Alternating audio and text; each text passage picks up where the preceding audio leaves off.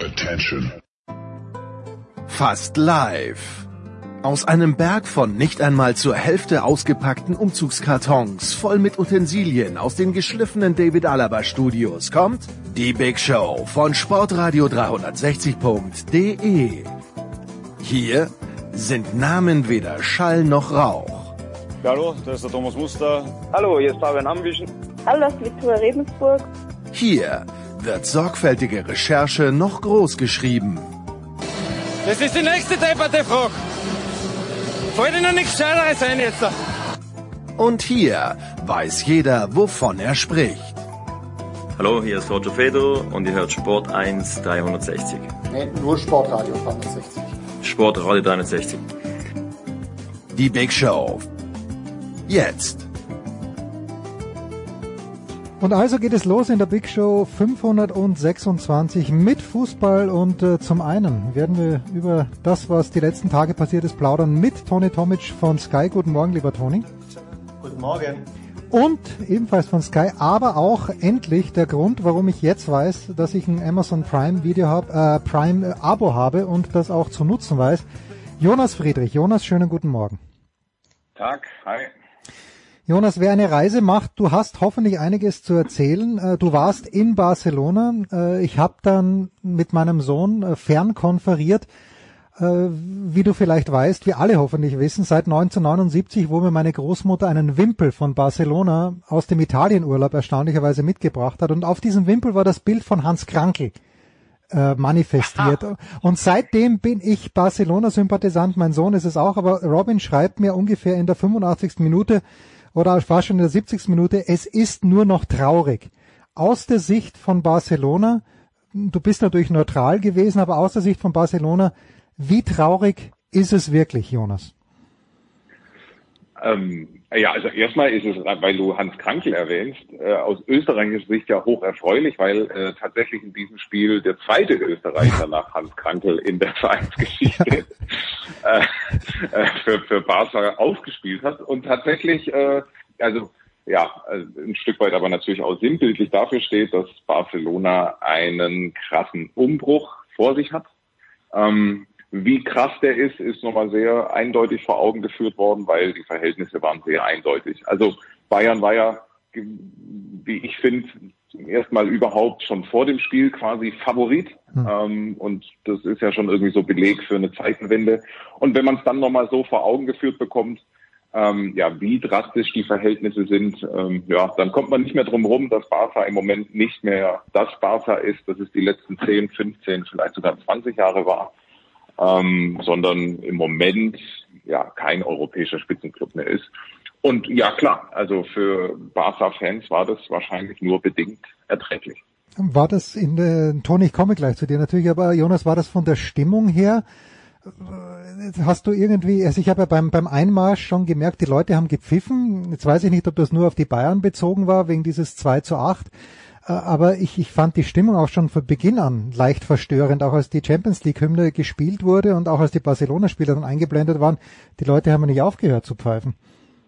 Das war das gesamte Spiel über so eine leicht sarkastische Stimmung schon. Also mhm. ähm, der Höhepunkt fand ich, das war dann schon beim Stand von 2 zu 0, da haben, hat sich äh, so die halbe Kurve, also es stand ja alles so ein bisschen weiter auseinander, deswegen gab es jetzt da nicht so die große Blockbildung, da hat sich so die halbe Kurve hat sich tatsächlich so in der Mitte getroffen und die haben sich ihren eigenen Spaß gemacht, indem sie versucht haben, vom Unterrang einen Ball auf den Oberrang zu schießen. Das geht so 30 Meter hoch. Äh, und im Prinzip haben sie sich damit beschäftigt und sich selbst abgefeiert.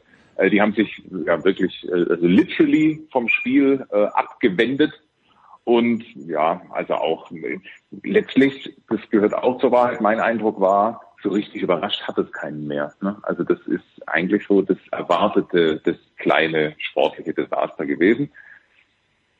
Ja, also für die ganze Region ähm, keine leichten Zeiten aus unterschiedlichen Gründen und äh, Barca ist vielleicht ein kleines Symbolbild, Symbolbild dafür auch. Ja, jetzt ist äh, Toni Jonas natürlich zu sehr Sir dafür, dass er es gesagt hätte, aber als der Name Luc de Jong gefallen ist, hatte ich äh, im Hinterkopf, wird, wird Jonas jetzt das unschöne Wort Resterampe verwenden. Hat er dann nicht. Äh, aber gehen wir auf die andere Seite, Toni, der FC Bayern München gewinnt mit 3 zu 0. Äh, und auch wenn sie die klar bessere Mannschaft waren, Toni, wenn man die Tore sich anschaut, das erste Tor von Müller abgefälscht, beim zweiten Tor steht Lewandowski natürlich überragend da, wie auch beim dritten. Die Tore sind ja nicht unglücklich zustande gekommen, aber wie gut, es ist erst ein Spieltag der Champions League äh, absolviert, wie gut ist der FC Bayern München aus deiner Sicht, Toni? Naja gut, ist, äh, erstmal muss ich sagen, über ein Spiel zu referieren, das ich nicht gesehen habe. Ach so, entschuldige. ähm, ich hab, die Tore habe ich gesehen tatsächlich, aber äh, den Gesamteindruck kannst du ja nur äh, bekommen, wenn du äh, das Spiel gesehen hast. Prinzipiell müssen wir uns, glaube ich, nicht darüber unterhalten, dass der FC Bayern im Gesamtkontext ähm, der, der europäischen Spitzenmannschaften sicherlich zu nennen ist. Das ähm, hat sich ja beim FC Bayern letztendlich nicht, oder es, man hat, es hat sich ja beim FC Bayern nicht viel verändert. Ähm, weder in der Kaderstruktur noch in den Ambitionen. Ähm, man versucht natürlich immer noch äh, sehr weit zu kommen in der Champions League. Äh, mit dem neuen Trainer vielleicht nochmal mit dem neuen Anlauf auch.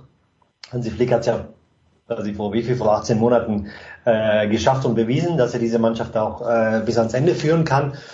Ähm, ich persönlich denke, dass die Bayern vor allem vorne und im Mittelfeld sehr gut besetzt sind. Also da sehe ich überhaupt gar keine Schwachstellen. Wenn sie jetzt noch irgendwie so Kleinigkeiten wie Leroy Sané auf die Strecke bringen, dann äh, noch besser. Prinzipiell glaube ich, drückt äh, eher hinten der Schuh. Also man muss schauen, wie sich das Ganze dann in der neu formierten Viererkette äh, darstellt. Über, über den Torhüter brauchen wir, glaube ich, auch nicht reden. Also ähm, das ist eine, eine Mannschaft, die zu den engen Favoriten äh, gehört, äh, was die letzten vier angeht. Siehst du das auch, Jonas, hinten, also mit Niklas Süle, der ja plötzlich jetzt wieder eine Rolle hatte, die er davor vielleicht nicht hatte. Ist das schon die, die beste Lösung bei den Bayern oder kommt da Hernandez zurück? Wie siehst du die, die hintere Reihe der Bayern? Ja, du brauchst ja drei Klasse Innenverteidiger mindestens, also um einigermaßen durch eine Saison zu kommen.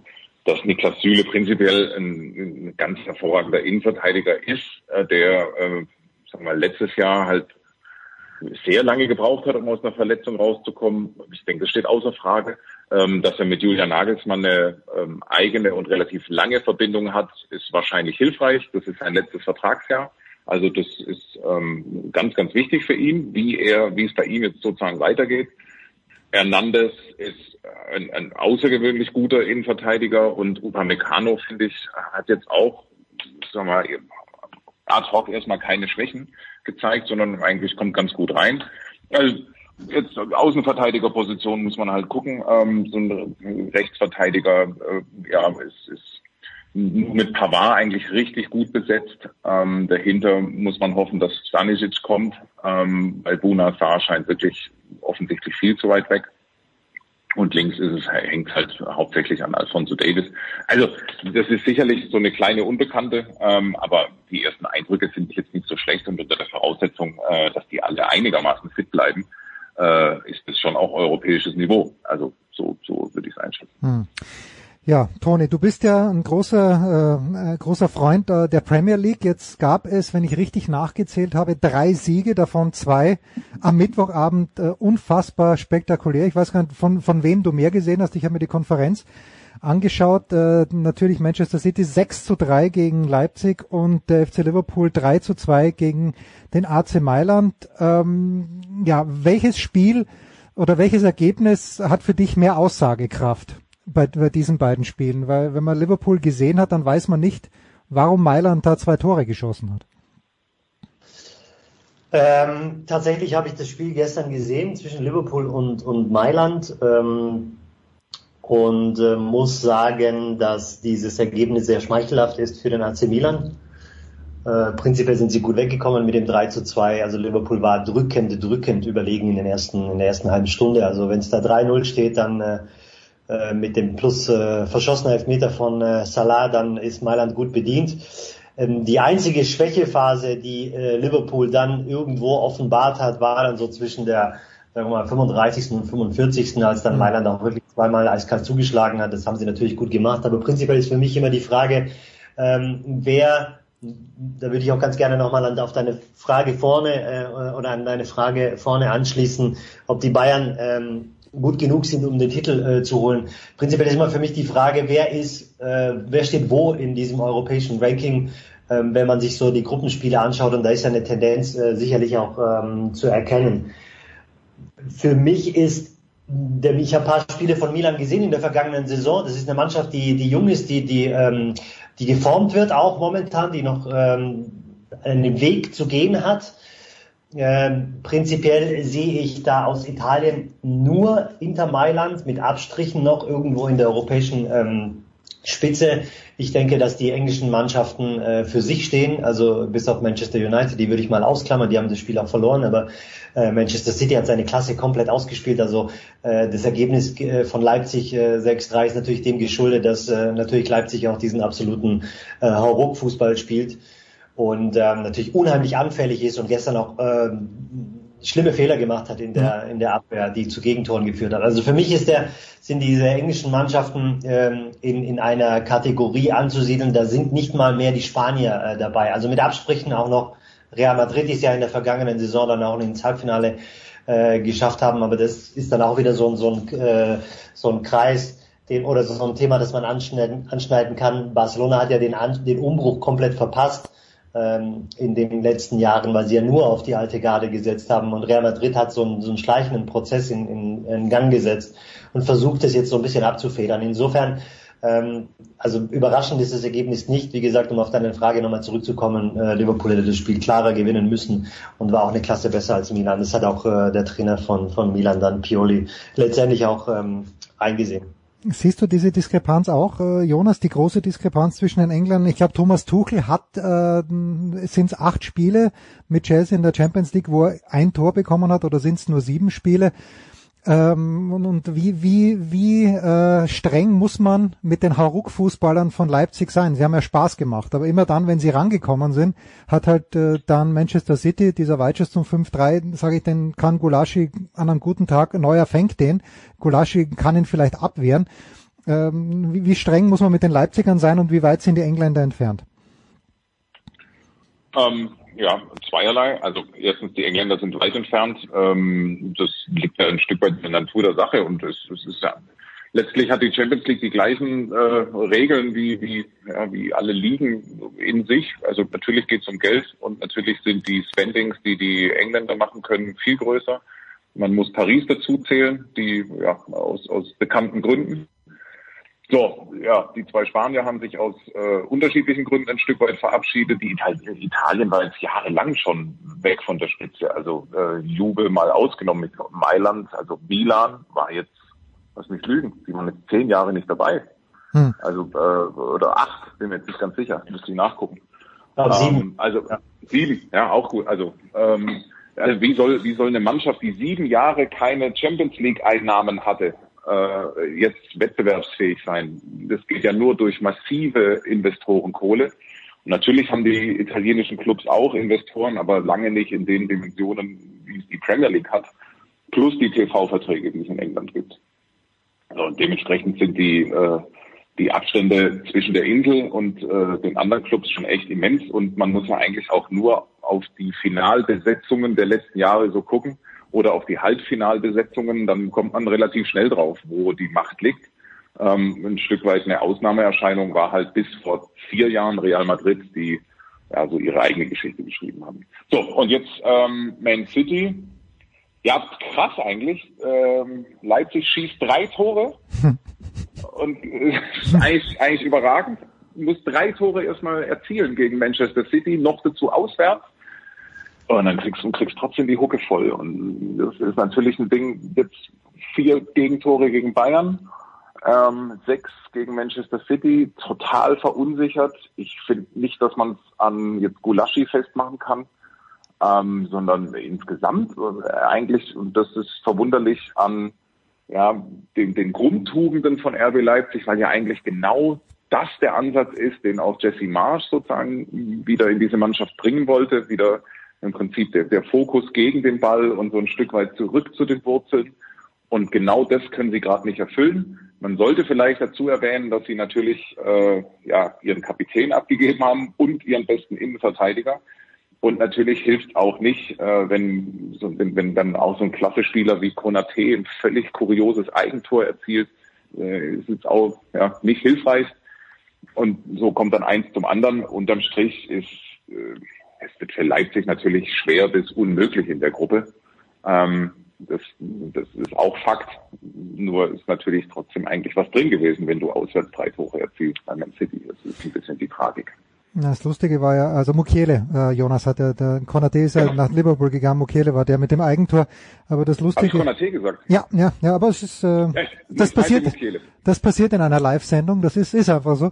Ich fand es ja lustig, dass Michael Born zu Beginn der Konferenz äh, gesagt hat bei der Zone, ähm, ja, dass ein Kunku eigentlich, man wartet noch auf den großen Durchbruch und dann schießt tatsächlich ein Kunku drei Tore, ja. aber, aber es reicht dann halt trotzdem nicht. Ähm, ja, es ist äh, ein kleines bisschen schwierig, Toni, finde ich, äh, wenn ähm, ich, ich weiß nicht, wie gut Manchester City jetzt tatsächlich ist, weil sie wurden ja wirklich eingeladen. Und äh, ich denke mir halt, was, was Jonas natürlich sagt und was du auch gesagt hast, äh, diese, diese Verteilung des Geldes und auch die Besetzungen der Halbfinals, aber es ist, glaube ich, auch die, ist es nicht auch die wöchentliche Konkurrenz? Du hast ja wirklich in der Premier League nicht nur dem Namen nach, sondern du hast ja wöchentlich Spitzenspiele.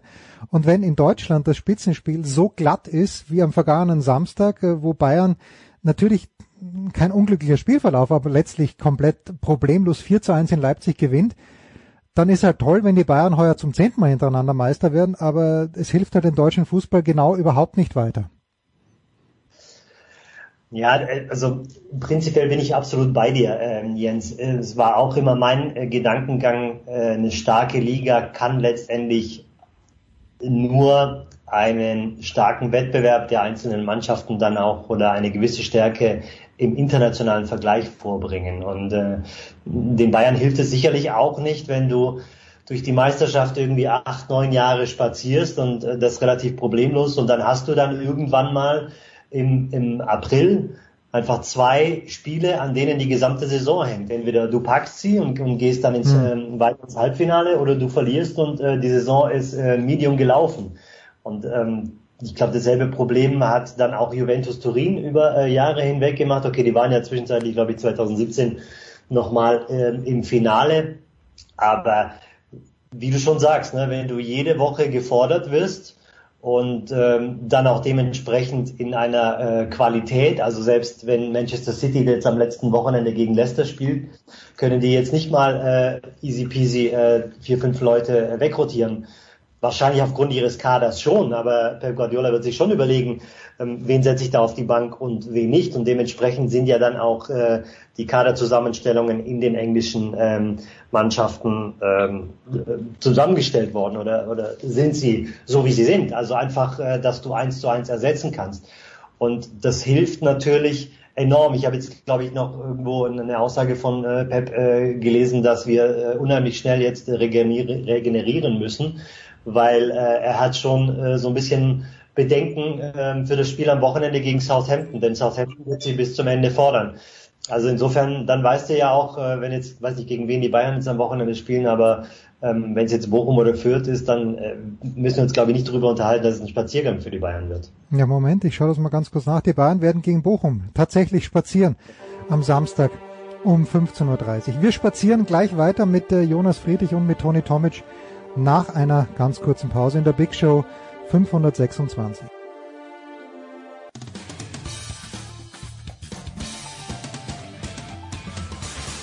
Servus, das ist der Felix Neureuter und ihr hört das Sportradio 360. Ja, es geht weiter in der Big Show 526 mit Fußball präsentiert von Bet365, der beliebtesten Marke unter den Online-Wettanbietern. Heute noch ein Konto öffnen bei Bet365 und Wettcredits von bis zu 100 Euro abräumen. Jonas Friedrich von Sky bzw. von Prime Video und Toni Tomic von Sky sind am Start und eine Mannschaft, äh, eigentlich die Wolfsburger, gut, die lassen wir mal außen vor, äh, aber äh, vielleicht ein, zwei Worte schon noch zu den Dortmundern, die recht souverän mit 2 zu 1 gewonnen haben. Das Gegentor ganz, ganz äh, spät gefallen in Istanbul am Mittwoch. Toni, äh, die Ansprüche der Dortmunder sind aus deiner Sicht, äh, also welche begründeten Ansprüche hätten die Dortmunder? Ein solider zweiter Platz oder, was ist ja ganz gut losgegangen, auch wenn die Verteidigung auch in Leverkusen jetzt, also zu Null spielen ist nicht die, die allererste Qualität der Dortmunder. Wird es daran möglicherweise scheitern? Zu Null spielen war ja auch in, der, in den vergangenen Jahren nicht unbedingt die große Qualität der Dortmunder. Ich finde, es gab mal einen Zeitpunkt, als äh, Edin Terzic, glaube ich, vor diesem Sevilla ähm, Spiel dann auch gesagt hat, äh, wir müssen, wenn wir in der Champions League weiterkommen äh, wollen, dann müssen wir einfach unsere Abwehrleistung verbessern. Und äh, weil sie es dann auch geschafft haben für diesen gewissen Zeitraum, auch haben sie dann die Hürde Sevilla genommen und äh, sind dann auch mehrere Spiele dann hinten auch zu Null geblieben. Aber es ist irgendwie wie so eine kind Kinderkrankheit, die sie nicht wegbekommen. Ähm, hm. Egal wer äh, letztlich hinten spielt. Und natürlich muss man auch dem Trainer vielleicht auch äh, eine gewisse Zeit einräumen ähm, die Jungs sind unheimlich talentiert nach vorne. Also wenn ich mir jetzt mal so Auszüge anschaue, die können ja das Spiel, glaube ich, gestern auch ähm, mit 4-5-0 oder 4-5-1 gewinnen. Ja. Die haben unheimlich viele Chancen äh, liegen lassen. Aber ich denke, da kommen wir einfach zurück. Es geht nichts über eine wohl ähm, funktionierende Defensive, die dir dann halt auch die Meisterschaften gewinnt. Und da ähm, sehe ich jetzt momentan nicht unbedingt ähm, äh, ich meine, mir fehlt so ein bisschen die Fantasie, dass Dortmund die Meisterschaft in Deutschland ähm, ziehen kann. Ja, das ist halt dann immer, Jonas, das ist, entscheidet sich dann doch am Ende des Tages in Freiburg, wo die Bayern gewinnen und Dortmund halt 2-1 verliert. Ja? Das, das, das, ist, ist doch Jahr für Jahr das gleiche, Jonas. Also das betrifft ja nicht nur Dortmund, sondern es betrifft ja auch Leipzig, die dann halt in Mainz verlieren, so wie letztes Jahr, wie auch in diesem Jahr. Ja, und auch in den direkten Duellen gegen Bayern auch nicht zwingend ja, gewinnen. Stimmt, also nur stimmt. So, nur so nebenbei. es, kommt, es, kommt, es kommt auch noch hinzu, die Fantasie, äh, sich vorzustellen, dass jemand anders außer Bayern dieses Jahr Meister wird, habe ich auch nicht. Ähm, ich finde es aber natürlich toll, ich möchte nur kurz darauf hinweisen, dass du den Tabellenführer, den aktuellen der Fußball-Bundesliga aus der Champions League-Debatte raushältst, lieber Jens. Äh, ja, entschuldige. äh, das, das, äh, also ich, ich habe ja im erweiterten, äh, nicht mal Verwandtenkreis, aber äh, eine, eine Bekannte, die beim FC Bayern München arbeitet, die von dieser Mark van Bommel-Ära beim FC Bayern München damals, als er der Aggressive Leader war, er muss, er muss aber menschlich dermaßen bewegend sein, Mark van Bommel, ein so netter Kerl. Und diese ja. ein, eingefleischte Bayern-Mitarbeiterin und natürlich auch Bayern-Fan hegt neuerdings leichte Sympathien für den VfL Wolfsburg. Das können wir, glaube ich, durchgehen lassen. Äh, aber 0 zu 0 in Lille, ist das der Rede wert, Jonas? Es ist, nicht, also verstehe ich eher nicht. Mhm. Ähm, ein 0 zu 0 beim Ab, aber beim äh, immer noch äh, aktuellen französischen Meister, der allerdings auch ein kleines Tief durchmacht. Stimmt, stimmt, stimmt. Andererseits, ähm, äh, ich, kurz, kurzer Wolfsburg-Ausflug. Ich finde schon, wenn man sich die Mannschaft so anguckt, ist mir neulich aufgefallen, die haben jetzt über drei, vier Jahre keinen Leistungsträger abgeben müssen. Mhm. Es ist wirklich eine Mannschaft, die im Prinzip ihre Top-Leute hat halten können und immer nur Spieler hat abgeben müssen, mit denen sie also ohnehin nicht mehr äh, geplant haben.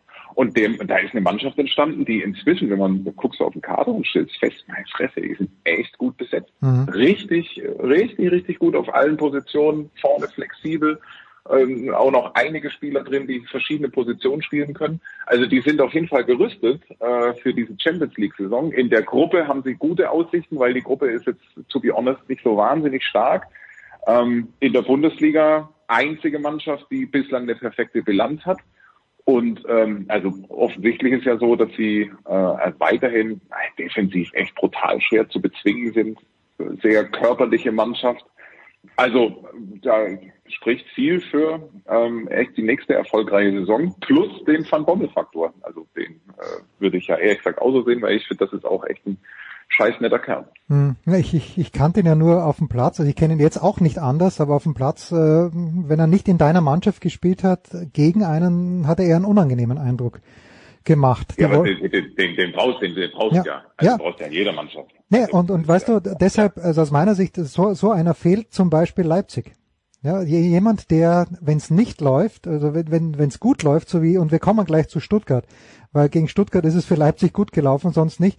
Aber äh, wenn es nicht gut läuft, dann fehlt Leipzig ein Spieler wie Van Bommel, der dann sagt, nee, ich möchte heute nicht verlieren.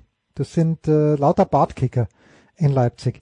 Und Wolfsburg am Sonntagabend, das ist ja vielleicht auch nicht ganz ohne Brisanz gegen den Ex-Trainer, gegen Oliver Glasner. Sonntag 19.30 Uhr. Toni, Stuttgart, jetzt ganz harter Cut von der Champions League nach Stuttgart. Ähm, so, Stuttgart wird auch in den nächsten Jahren in der Champions League. Ja, genau, genau. Die dritte Kraft, äh, die, die sich genau. etabliert, ja. Ähm, ist, ist alles in Ordnung in Stuttgart, weil das Heimspiel gegen Freiburg ist natürlich saublöd gelaufen. Äh, ich, ich mag die Freiburger ja, aber selbst da muss ich sagen, das ist schon sehr, sehr glücklich vonstatten gegangen. Jetzt geht's zu Hause gegen Leverkusen am Sonntag, 15.30 Uhr. Muss man sich ein kleines bisschen Sorgen machen, dass Panik ausbricht oder ist alles im Lot in Stuttgart? Also ich würde jetzt noch keinen, äh, keinen Panikzustand ausrufen äh, in Stuttgart. Man muss immer noch ähm, bedenken, woher sie kommen. Das ist jetzt das zweite Jahr nach dem Aufstieg. Sie haben in der vergangenen Saison, weil sie eben nicht großes Verletzungspech hatten, dann auch alle die Leistungsträger an Bord gehabt, mit denen sie dann auch ganz groß aufgespielt haben. Sie haben uns ja auch zeitweise, also durchweg, den ich gefragt habe, war begeistert vom, vom Stil der Stuttgarter. Das hat dann auch zu einem ordentlichen, glaube ich, was war es am Ende, achter oder neunter Platz äh, gereicht für einen Aufsteiger. Also zumindest den, den Eindruck, äh, den positiven, den haben sie verstärkt. Jetzt in dieser Saison, es ist ja bekannt, dass äh, wenn, wenn dir äh, gewisse Leistungsträger einfach verletzungsbedingt vor allem auch lange wegbrechen, dann ist es nie so einfach. Äh, ich finde die, die, die Kunst ist äh, ganz gut ähm, zu kaschieren und, ähm, und zu ersetzen ist in Stuttgart äh, außerordentlich gut.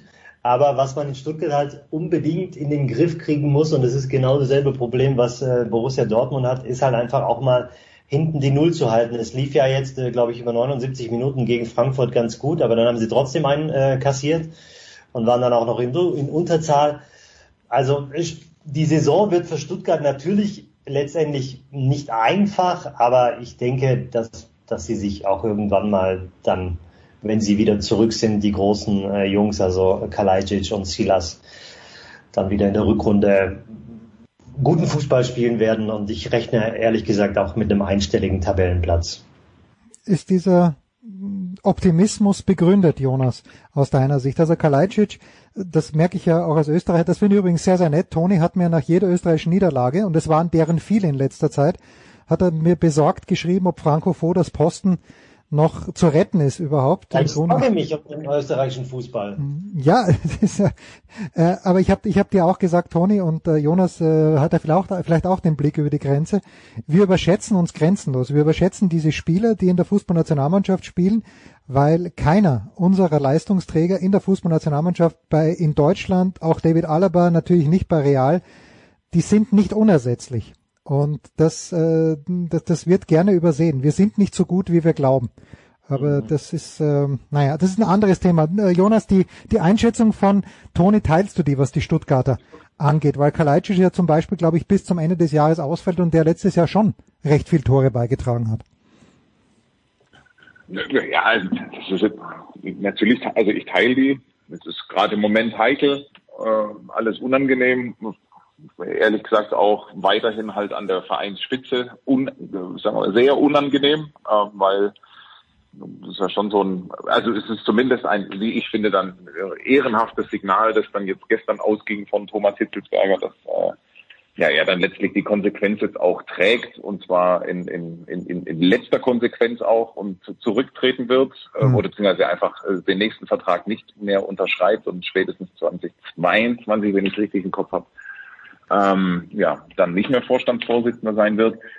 Unter den Umständen, dass der VfB eigentlich jetzt seit anderthalb, zwei Jahren ein recht massives Führungsproblem und diverse Konflikte hat, ähm, das Glück hat, dass es sozusagen in der sportlichen Führung ähm, Leute gibt, die äh, wirklich gute Transfers getätigt haben, dass sie einen Trainer haben, der machen kann und der das Vertrauen genießt. Unter den Umständen läuft das alles ganz vernünftig und das ist auch wahnsinnig wichtig für den VfB Stuttgart, dass es jetzt mal eine gewisse Zeit lang ähm, mindestens mal auf der sportlichen Ebene irgendwie ruhig ist und ruhig bleibt, weil der Verein hat viel verkraften müssen in den letzten Jahren. Die zwei Abstiege sind immer noch sehr, sehr heftig.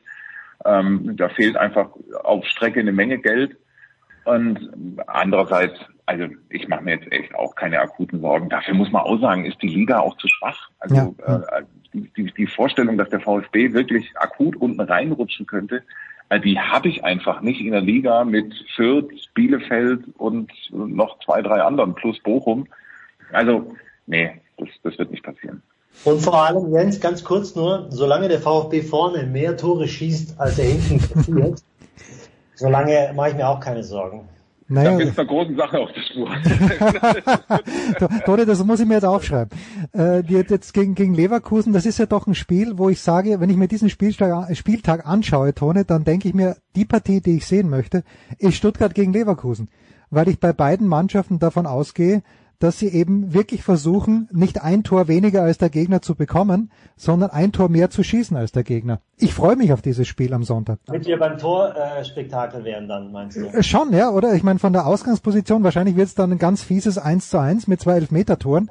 Aber, aber im Großen und Ganzen ähm, äh, denke ich, dass das von, von der Ausgangsposition her, Toni, ein wunderbares Spiel werden könnte.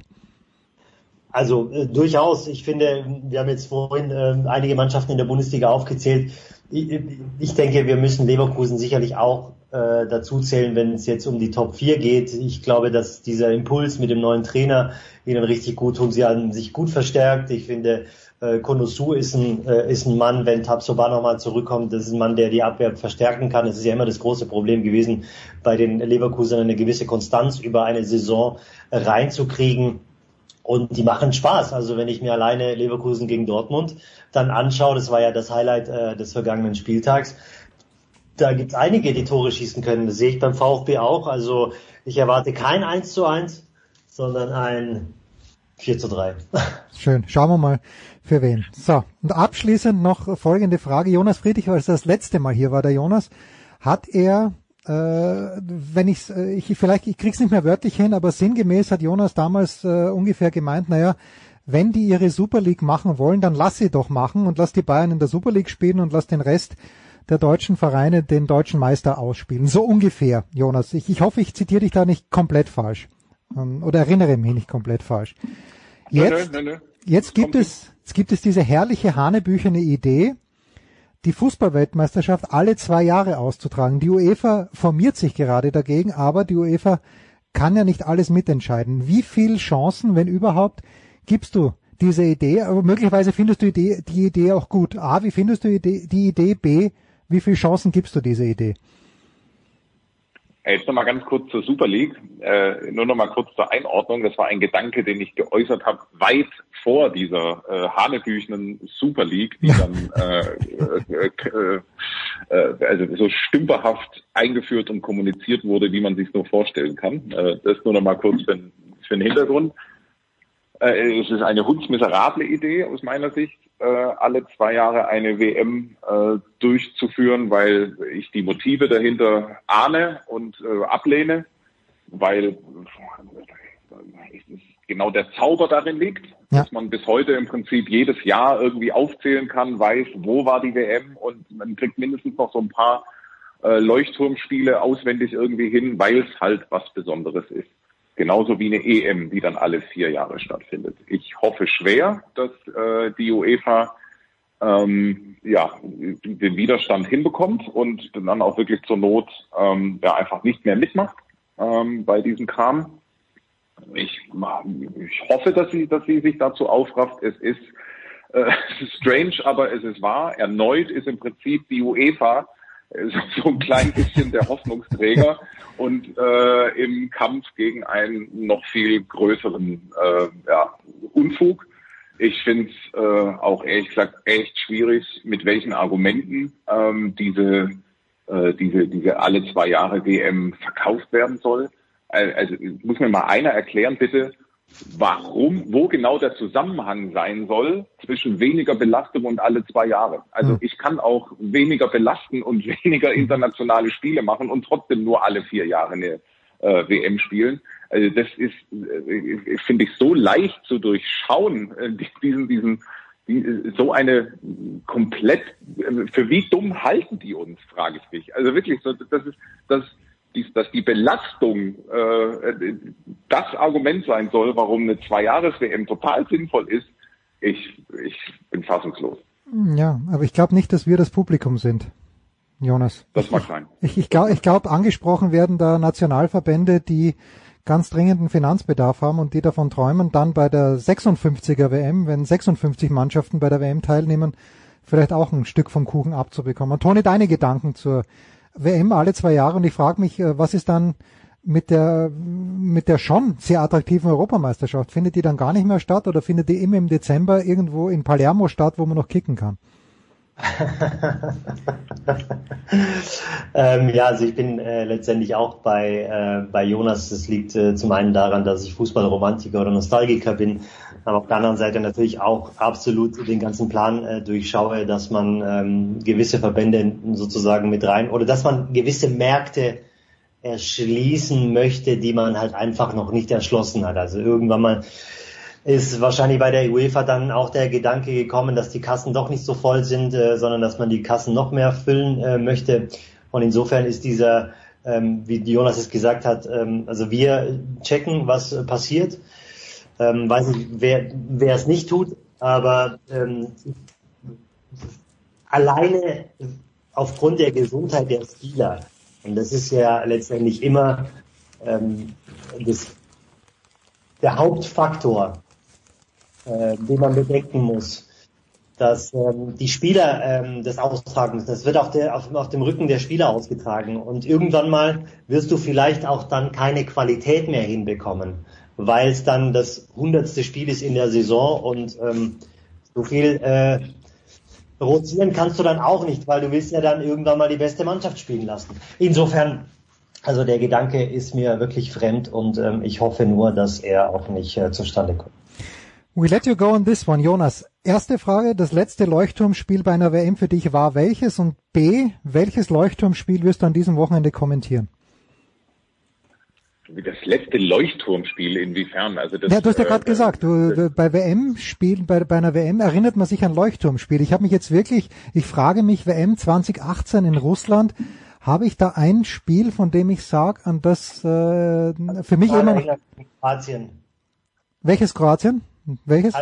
England, Kroatien. England, Kroatien für dich, okay. Jonas, hast du von, also ist das 2018, ist dir da ein Spiel in Erinnerung geblieben? Positiv. Ja, alle drei Deutschen. Alle also, drei ja, Deutschen okay. Okay, ja, gut. Das ist doch logisch. Okay. Das ist doch völlig klar. Ich verstehe die Frage nicht. Immer noch nicht. Ja, okay, alles klar. Gut. Jonas, wo, wo hören wir dich am Wochenende? In Augsburg. Borussia Mönchengladbach ist zu Gast ähm, am Samstag. Äh, bist du da im Einzelspiel äh, und nicht in der Konferenz? Also du bist, wirst das Einzelspiel machen. So ist es, genau. Ich fahre nach Augsburg. Genau. Sehr schön. Äh, Toni, wo hören wir dich? Ähm, ich habe am Samstag frei, wahrscheinlich bin, im, bin ich im Dienstplan durchgerutscht und äh, bin am Sonntag dann bei der Zusammenfassung, bei der, bei der XXL-Zusammenfassung ähm, vom äh, besagten Spiel VfB Stuttgart gegen äh, Leverkusen. Und dann habe ich ja noch, ich weiß nicht, ob ich da hier nochmal so ein bisschen Werbung in eigener mach, Sache mach. machen kann am äh, Montag. Wir sind am vergangenen Montag mit einer neuen Sendung ähm, auf Sendung gegangen äh, bei Sky ab 20.15 Uhr. Äh, so ein Rückblick auf äh, das Premier League Wochenende. Die, die Sendung heißt Box to Box. Und äh, die darf ich jetzt, oder die soll ich jetzt moderieren. Und da ähm, bin ich dann am Montag sozusagen wieder gefragt. Wieso weiß ich davon nichts? Gut, dass du es erwähnt hast. Sehr schön. Ja, ja. Das ist alles so in dem Stillen kommuniziert worden.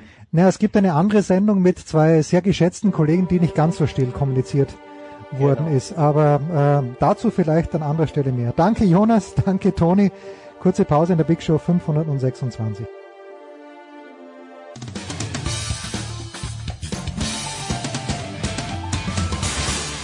Hi, hier ist Marcel Kittel und ihr hört Sportradio 360. Es geht weiter in der Big Show 526 nach längerer Zeit mal wieder, denn er war im Urlaub. Äh, wie hast du das so schön formuliert, mein lieber Michael Körner? Ich bin Urlaub, der Name übersetzt ins Chinesische, oder wie war das nochmal? Äh, es war das Japanische jetzt. ja, okay. äh, weil die Japaner, äh, wie ich gelernt habe, ihren Namen selbst bestimmen können. Also die können sich irgendwie nennen, wie sie wollen. Ähm, und die Gesprächspartnerin, von der ich das aufgeschnappt habe, die heißt übersetzt schöne Umgebung. Herrlich. Also das ist ihr offizieller Name. Und ich finde die Idee super, dass man also nicht einfach nur, äh, ja, weiß ich nicht, äh, Kevin XY heißen kann, sondern irgendwie, man kann sich nennen, wie man will. Und ich, da habe ich gedacht, für mich wäre der Name immer Urlaub durchaus passend. Immer also Urlaub ich mag aus, halt ja. gerne Urlaub. Ja, ja aber das, du, du bist doch auch, du bist doch eigentlich ein Arbeitstier auch. Machen wir uns überhaupt nichts vor. Und äh, ähm, oder geht's dir nicht ab ja, irgendwann also bei mal? Mir ist ja so, bei mir vermischt ja alles. Also ich mache ja, ich lebe ja eigentlich Also ich mein Hobby ist ja mein Beruf. Also da machen wir uns ja mal nichts vor. Ja. Und insofern. Du lebst den Traum. Du lebst den Traum. Genau, ich habe also, ich mache ständig, gehe ständig meinem Hobby nach, sagen wir es so. ähm, wie darfst du, ich, ich weiß nicht, ob du es warst, ich glaube, es war Stefan Koch, äh, aber ich glaube, Stefan Koch hat zu Gordon Herbert Gordy gesagt. Darfst du zu Gordon Herbert auch Gordy sagen? Ja, um äh, damit, also nur seine Mutter nennt ihn Gordon. Ah, okay. Also alle sagen Gordy. Er sagt, er sagt selber, er ist Gordy, aber wenn Mama anruft, dann ist es Gordon. Ist äh, Gordy eine exzellente Wahl, eine gute Wahl, eine vernünftige Wahl zum Bundestrainer in deutschen Basketball? Welche Wahl ist Gordon Herbert? Also ich glaube, dass äh, Gordy eine sehr gute Wahl ist. Ähm, ich war ein bisschen überrascht über die Wahl, aber nicht was die Persönlichkeit an sich angeht, sondern eher die Tatsache, dass er sich ja doch wieder Richtung Nordamerika orientiert hatte als Assistant Coach der kanadischen Nationalmannschaft mhm. mit der Aussicht, eventuell auch dort Head Coach wieder zu werden. Ähm, sozusagen eine Rückkehr nach Europa für ihn. Die Wahl ist super. Also äh, wenn man jetzt mal alles außen vor lässt, dass er nicht die erste Wahl war, aber ich mein Gott, das ist halt so. Wer war erste Wahl, Michael? Wer war die erste Wahl? Also nach dem, was ich weiß, war John Patrick, der Trainer der MHP Riesen Ludwigsburg, mhm. die erste Wahl. Und dann gibt's dieses Problem, dass die BBL-Vereine nicht unbedingt wahnsinnig heiß darauf sind, dass einer ihrer Coaches Nationaltrainer wird. Ähm, für mich unverständlich. Ich verstehe diese Problematik nicht. Ähm, aber das ist deren Bier. Nee, und ähm, ja, und Gordon, Gordy war ja dann doch äh, verfügbar, so würde ich es mal nennen. Also er war zuletzt in Saratow in Russland als Vereinscoach, das ist okay, aber ähm, ich glaube auch nicht jetzt unbedingt die Erfüllung aller Träume. Er ist ja auch schon über 60, vielleicht nicht, ob man sich da so ein bisschen was anderes wünscht. Und die Zusammenarbeit mit dem DBB oder mit dem deutschen Basketball ist natürlich äh, für einen Trainer eine tolle Geschichte. Wir haben extrem viele äh, gute bis sehr gute und überragende Spieler. Wir haben nächstes Jahr die Europameisterschaft im eigenen Land. Ähm, das ist eine Geschichte, da hat man sicherlich Spaß dran. Also ich mag ihn natürlich persönlich sehr. Er war immer ein ausgesprochen äh, netter Gesprächspartner in seiner Zeit in Frankfurt. Ähm, er war immer sehr auf den Punkt. Er war ähm, ja, also ein ganz angenehmer Zeitgenosse, ne? also der auch ein bisschen über den Tellerrand hinausschaut. Ähm, also er hat in seiner hm. ersten, hat einen Podcast für den DBB gegeben, da hat er im zweiten Satz schon gesagt, wie toll er Angela Merkel findet. Sowas finde ich ja irgendwie gut. Also einer, der nicht nur ähm, ja auf rein mit der Scheuklappe durchs Leben läuft, sondern auch so ein bisschen drüber hinaus guckt. Also Unabhängig davon, jemand, der auch sehr präzise arbeitet, ähm, der seine konkreten Vorstellungen hat, der äh, weiß, dass es unterschiedliche Spielertypen gibt. Er hat äh, bei uns im Podcast gesagt, ähm, es heißt immer, there is no I in Team, aber für ihn gibt es ein I im Team. Also es gibt auch hm. individuelle, individuelle Klasse, die man ausspielen muss. Und äh, das ist ein bisschen natürlich dieser kleine Fingerzeig Richtung Dennis Schröder, den man dann äh, natürlich auch integrieren muss. Also tolle Wahl, gute Wahl. Ich bin sehr froh, dass wir ähm, jemanden haben, der den deutschen Basketball gut kennt, der ähm, schon Erfahrung hat mit Nationalteams, der hervorragend vernetzt ist. Und das ist eine gute Wahl, eine sehr gute Wahl. Jetzt hat ein Bundestrainer im Basketball, wie auch im Handball eigentlich relativ wenig Zeit. Wie, wie viel Zeit braucht denn, denkst du, ein Trainer? Ist denn für jemanden wie zum Beispiel Trinkieri, könnte so jemand äh, in Deutschland überhaupt Nationaltrainer sein oder braucht jemand wie Trinkieri einfach eine lange Vorbereitungsphase und dann zehn Spiele, um überhaupt in Schwung zu kommen? Also mal abgesehen davon, Trinkieri war schon Nationaltrainer und zwar in Griechenland, hm. ähm, ist das Hauptproblem für Herbert äh, nicht die ähm, Zeit, die er als Vorbereitung hat. Naja, doch in, indirekt schon. Wir haben ja das Hauptproblem, dass wir äh, unterschiedliche Nationalmannschaftsfenster haben, in denen gespielt wird, wo viele Spieler nicht zur Verfügung stehen. Das heißt, im Ende November beginnt sozusagen das erste Nationalmannschaftsfenster für diese Saison. Das ist die WM-Qualifikation. Aber im November wird kein Euroleague-Spieler und kein NBA-Spieler für dieses Fenster zur Verfügung stehen.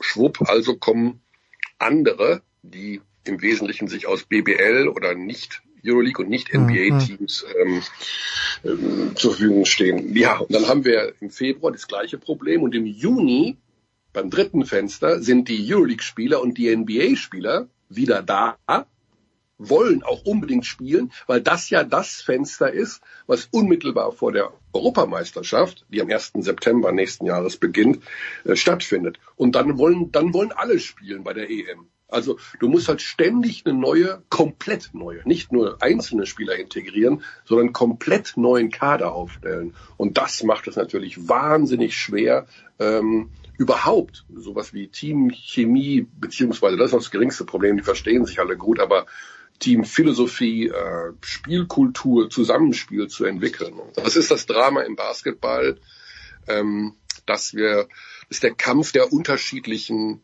Ligen und mhm. äh, Federations, NBA, Euroleague und die nationalen Ligen.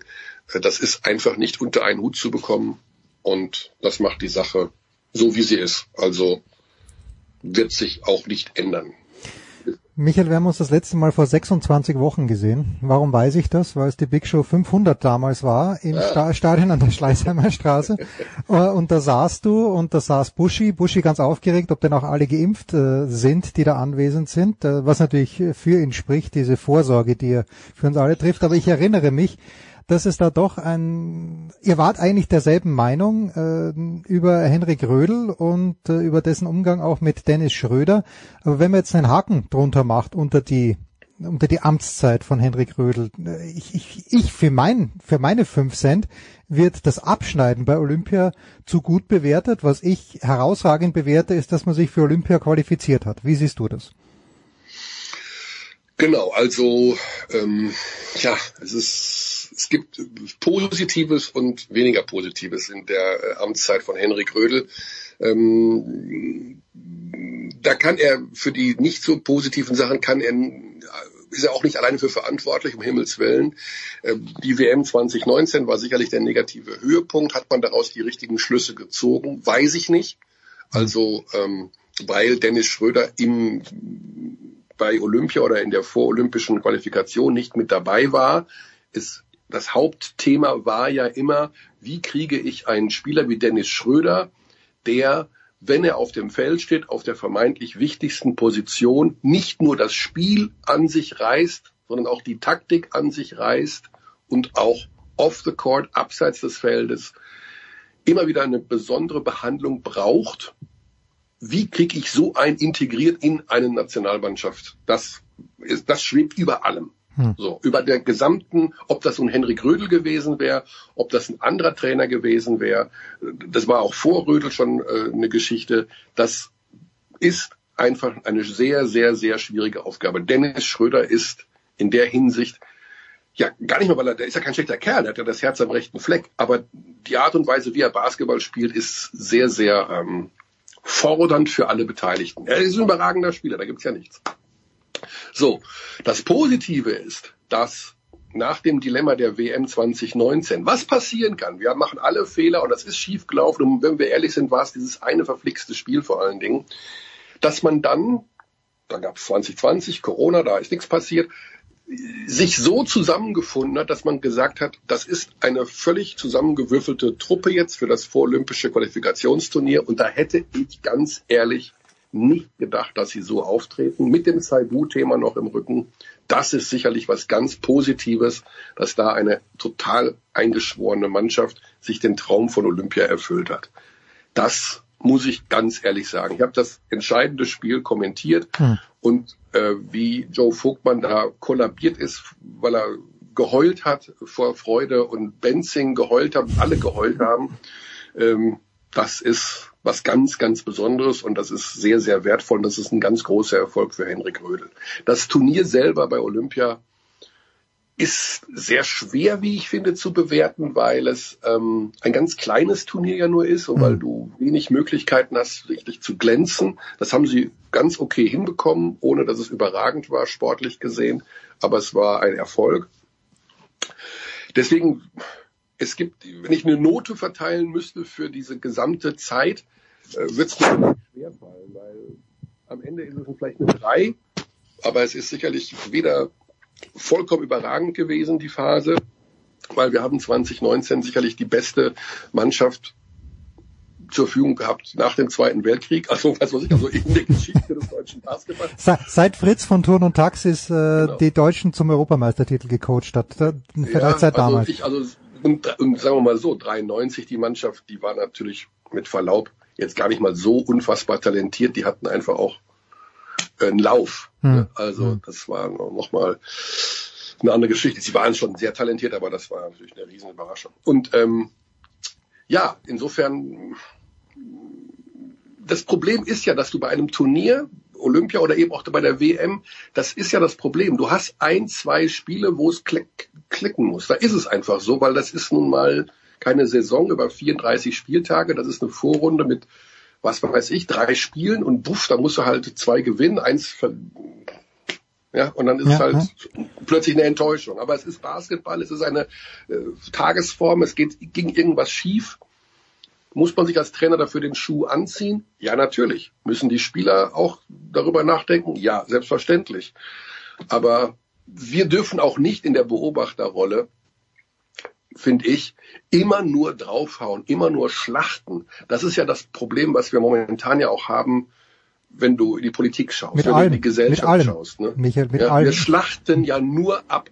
Hm. Wir immer nur Kopf kürzer, Kopf kürzer, Kopf kürzer. Zarte Pflänzchen zu gießen und zu sagen, lass doch mal und guck doch mal und wir, wir freuen uns an dem Sport an sich, an der Entwicklung an sich, machen wir gar nicht mehr. Wir sind ja in einer Vernichtungskultur angekommen. Wir machen ja alles kaputt. Ne? Also pff, die ein, die Gesellschaft ist komplett gespalten. Also egal welches Thema. Du schickst deine Kinder auf die Montessori-Schule, bist du bescheuert? Die können nie was werden in diesem Leben. Äh, du glaubst immer noch an das alte Schulsystem. Du bist doch von vorgestern. Du lässt dich nicht impfen. Du, du impfst dich. Ba, ba, ba, ba, ba. Es gibt nur noch Schwarz oder Weiß. Es gibt gar nicht mehr diese, ähm, ja, den Frieden, den, den normalen gesellschaftlichen Frieden. Und so würde ich es auch bei diesem Basketball sagen. Ja, ich habe damals getwittert, die WM 2019, die größte sportliche Enttäuschung für mich als Sportreporter, war sie auch, aber weil mich das halt auch nervlich zerrissen hat. Aber am Ende des Tages, Leute, ist es Sport. Da ist ein Ball, der muss in den Korb und wenn er nicht reingeht, dann geht er halt nicht rein. Also dann gucken wir, ob er beim nächsten Mal reingeht. Aber nur, Emotion und Sport sind doch einfach untrennbar verbunden. Du hast es gerade selber erlebt. Du warst in New York. Du hast Djokovic gesehen. Hätte ich gedacht, dass der heult und dieses Finale verliert und dann heult, weil er sich endlich geliebt fühlt. Hätte ich nie gedacht. Ich hätte den viel härter eingeschätzt, viel kompromissloser seinem seelischen Zustand gegenüber. Nein, ist es nicht. Also, es ist ja, hast du natürlich recht. Also ich, ja. da, ich hätte nicht mehr gedacht, dass es Finale verliert. Ich hätte davor gegen Zverev hätte ich gedacht, dass da, ja. dass er das verliert. Aber ich dachte, wenn er mal im Finale ist, dann zieht er es auch durch und dass dann Medvedev so, ja, der hat auch einen sehr guten Tag natürlich erwischt und Djokovic hat, wie mein Sohn schrieb, so viel Fehler hat er im ganzen Jahr davor zusammengenommen nicht gemacht in ja. wichtigen Situationen.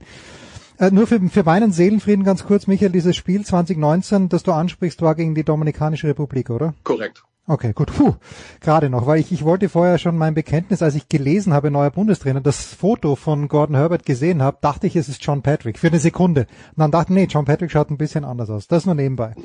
Aber das Positive, Welcome to Wow. Was soll ich dir sagen, Michael? Ich kann es kaum erwarten. Ein neuer Slogan. Es schaut ein bisschen so aus, als ob ich das designt hätte, aber das, das muss, äh, muss nichts heißen. Ist ja vielleicht was, was Tolles. Warum sollten wir uns auf den Saisonstart der Easy Credit BBL mit neuem Claim freuen am 23. September? Worauf freust du dich in erster Linie?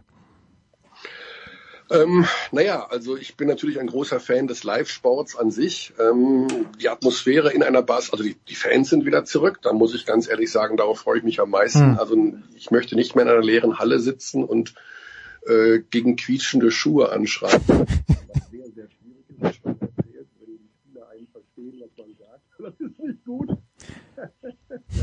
Geht zum Rebound, warum geht er nicht zum Rebound? Und dann guckt der Spieler rüber und denkt sich, was meint der Kerl? Ähm, nee, also die Rückkehr der Fans super. Ich meine, ich freue mich ja auf den Start von BBL und Euroleague. Ich bin natürlich auch ein hm. großer Fan des internationalen Basketballs und ich unterscheide da in der Vorfreude nicht. Ähm, die Gründe dafür, ja, also wir haben wieder denke ich mal, hochinteressante Geschichten, weil einige Teams sich ähm, überraschend so verstärkt haben. Ich nehme jetzt mal die Chemnitzer heraus, mhm. wo man denkt, okay, das ist aber schon ein guter Kader. Äh, in der Vorbereitung einige Sachen gelaufen sind. Würzburg hat zum Beispiel eine sehr gute Vorbereitung gespielt. Also insgesamt einfach, weil es eine, eine Liga ist, die relativ ausgeglichen wieder zu sein scheint von den Plätzen drei bis 18. also, also Alba und Bayern vorne und dann nein, Nein, in, nein, muss ich leider auch korrigieren. Ich habe das jetzt nur gebracht, um einen blöden Spruch zu machen. Also die Bayern sind tatsächlich, glaube ich, ähm, die haben einen Wahnsinnskader. Also sowas habe ich noch nie gesehen. Das sind 17 Spieler. Normalerweise hat man zwölf. Und davon sind dann auch drei oder vier aus dem Jugendbereich, die vielleicht auch gar nicht so viel spielen. Also sag mal, du hast neun. Ja. Ne? Wo du sagst, okay, ernsthafter, hier Vertrag, Puff. Die Bayern haben 17. Und da ist keiner mal irgendwie so hier äh, aus dem Jugendbereich, der vielleicht nicht spielen wird. Das sind, die könnten bei jedem Verein in Deutschland in der Starting Five spielen. Also nicht nur in Deutschland. Also das ist ein unfassbar breiter Kader. Das heißt, die Bayern trennen relativ stark, so sehe ich das, zwischen Euroleague und BBL. Ah, okay. Ja. Das heißt also, sie werden ihre Kräfte besser einteilen können, weil ihnen, die sind ihnen letztes Jahr am Schluss speziell, weil sie keinen so breit aufgestellten Kader mit deutschen Spielern hatten im Vergleich zu Berlin, so ein bisschen ausgegangen. Also ich freue mich auf alles. Also man müssen mal gucken, was es. Wir haben äh, in Ulm eine ganz spannende Mannschaft ähm, mit ähm, einem Spieler auf der Center-Position, Cristiano Felicio, der NBA, jahrelange NBA-Erfahrung hat, wo man denkt, wieso spielt der denn plötzlich in Ulm? Der hat in seinem Leben 45 Millionen Dollar verdient. Warum? Ja, auch das eine super Geschichte. Karim Jallo, der in Ulm endlich zum NBA-Größe aufsteigen will. Ähm, die Berliner mit im Jahr nach Aito, äh, Jahr eins nach ja. Aito, wie das funktioniert. Ähm, die Oldenburger, die ihre Philosophie ein bisschen geändert haben. Also ja, aber die Hauptgeschichte ist natürlich, und das wird sehr, sehr interessant werden, ähm, wie die Fans und zurückkommen. Das heißt also, wir haben ja da auch ja eine Art, wir sehen es, wir haben es im Handball gesehen, dass trotz ähm, wie viel dürfen denn, wie viel dürfen denn rein in die Halle? Verfügbarkeit, nur die ja. Hälfte an Leuten kam. Also wie nehmen die Leute Live-Sport wieder an? Ja, ja. Wie sehr sind sie bereit, eine Maske am Platz aufzusetzen? Ähm, wie weit kommt, wird das alles wieder stattfinden? Wie weit müssen wir arbeiten, um als Beobachter und Fans ähm, da auch den Beitrag leisten zu können, dass das wieder diese Atmosphäre wird wie in der Vor-Corona-Zeit. Denn das ist natürlich das A und O ähm, immer gewesen beim Basketball. Du hast in den Hallen eine tolle Atmosphäre, weil du ganz eng beim Spiel sitzt, weil du ähm, einfach ganz, wissen ja alle, beim Basketball kann man 150 Mal im Spiel jubeln. Äh, das ist der große Vorteil zu anderen Sportarten. Ähm, und das wieder zurückzubekommen, wird sicherlich eine interessante Geschichte. Aber natürlich ähm, freuen wir uns jetzt ja auch schon auf die Europameisterschaft. Also wir haben eine fantastische Gruppe. Wir haben Luka Doncic mit Slowenien in Deutschland in der gleichen Vorrundengruppe wie, wie Deutschland. Also ja, also das wird auch ein toller Sommer werden nächstes Jahr mit, den, mit der Vorbereitung dem Supercup im August, wo alle schon am Start sein sollen, die wir das ganze Jahr nur in der NBA gesehen haben. Ähm, wir haben das Euroleague Final Four in Berlin. Also ähm, Gemach, gemach, Michael. Wir sind im September 20, 2021 ja. und Frankie Ferrari ist nach, äh, nach Bamberg ein geiler Name. Dazu möchte ich gar nichts mehr. Ich möchte nur abschließend noch I will end on a high note, mein lieber Michael. Ja. Du hast ausgeglichen, nämlich was Heurigenbesuche angeht in Wien. Ich war erst einmal im Heurigen, ähm, das ist schon sehr, sehr lange her, damals mit meiner Frau. Du ich bist Österreich. Ja, ich weiß, ich war, ja gut, bei uns heißt es Buschenschank in der Steiermark. Da war ich natürlich schon öfter, aber in Wien beim Heurigen ist dann doch ein bisschen was anderes. Ich weiß noch, damals meine Frau hat gesagt, sie möchte zum Heurigen und ich, na, da müssen wir nicht hin. Dann sind wir mit dem Bus irgendwo hin rausgefahren und es war grandios, es war billig, es war, war einfach toll und ich, ich meine aus deiner, aus einer kurzen Nachricht von dir auch diesen Vibe mitbekommen zu haben. Was, was hat dich denn, wenn überhaupt, begeistert am Heurigen in Wien? Also ich bin natürlich ähm, ja so ein bisschen vergiftet in den letzten 20 Jahren, als wo ich in München lebe, dass man was viele nicht, viele nicht nachvollziehen können, wenn sie das Wort Biergarten hören, äh, die Gemütlichkeit, die sich dahinter verbirgt. Also ich, ich liebe Biergärten. ja, also das hat was mit dem Bier zu tun, mit dem Garten zu tun und mit der Atmosphäre. Äh, das ist was ganz Tolles. Und ein Heuriger ist ja nichts anderes als ein Weingarten, um ehrlich Ja, zu sein. ja. Also ne, das ist das gleiche in Grün. Insofern ähm, hat es mich, also mich hat es überrascht. Und äh, bei Wien, also wir reden jetzt vom Heurigen eben in Wien, das ist doch relativ nah an, am Zentrum ist, sage ich mal, also für Städter jedenfalls. Und man ist dann schon irgendwo in einer Region, wo halt Wein angebaut wird und wo halt ein Weinbauer dort seinen, seinen Ausschank hat. Natürlich ist das alles professionell organisiert, das ist jetzt nicht äh, mit unbedingt mit Großmutter und Schürze in der Küche und ähm, sowas alles, aber das ist richtig, es ist einfach sehr gemütlich, es ist sehr lecker, es ist sehr ähm, Und sehr leistbar, oder? Hast, hast du diese Erfahrung nicht auch und leistbar, genau. wenn man aus denkt, München kommt? Okay, äh, man bekommt wirklich auch äh, wirklich für nicht so viel Geld einen guten Wein und ja, also es ist einfach eine, eine schöne Geschichte. Ich mag das halt einfach, wenn das nah äh, auch irgendwo an einem an einer Stadt ist, wo man innerhalb von wenigen Minuten wie in so einer kleine andere, ja einfach so die Vielseitigkeit, Hm. ne, dass man sagt, okay, man muss nicht äh, zweieinhalb Stunden aus der Stadt rausfahren, um irgendwo im Grünen in einem, einer netten Atmosphäre zu sitzen, sondern dass es so relativ nah dran ist und ja, man zehrt da schon von. Also das sind die kleinen Auszeiten natürlich mit Familie noch schöner und ähm, gar, gar schön was. Ja, na, natürlich, natürlich, herrlich. Der, der kleine Weinbauer von nebenan. Michael Körner war das. Wir freuen uns, Michael. Die gute Nachricht, ich habe endlich, wenn auch unabsichtlich, Magenta Sport. Heißt überhaupt noch Magenta Sport? Ich habe auf jeden Fall Magenta, weil ich äh, zur Fußball-Europameisterschaft gedacht habe, dass mir Magenta dann auch, ich habe nicht Magenta TV, sondern Magenta Sport gebucht und dachte, ich kann dort die Spiele schauen. Jetzt habe ich äh, das Abo, aber ich hab, konnte die Spiele nicht schauen, aber dafür werde ich mir jetzt die BBL öfter anschauen. Und schau dir die Euroleague an. Ja, mache ich, mache ich. Gerne. Alle Spiele der Euroleague, nicht nur von den Deutschen.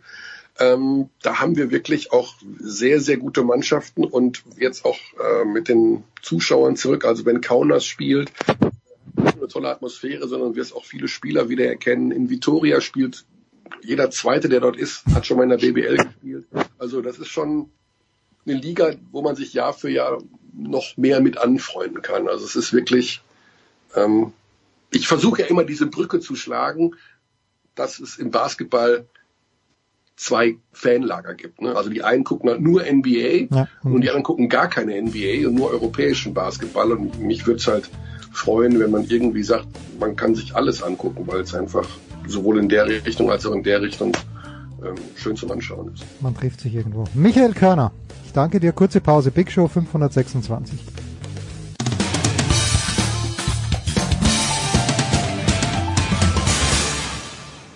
Hallo, hier ist Flo Meyer und ihr hört Sportradio 360.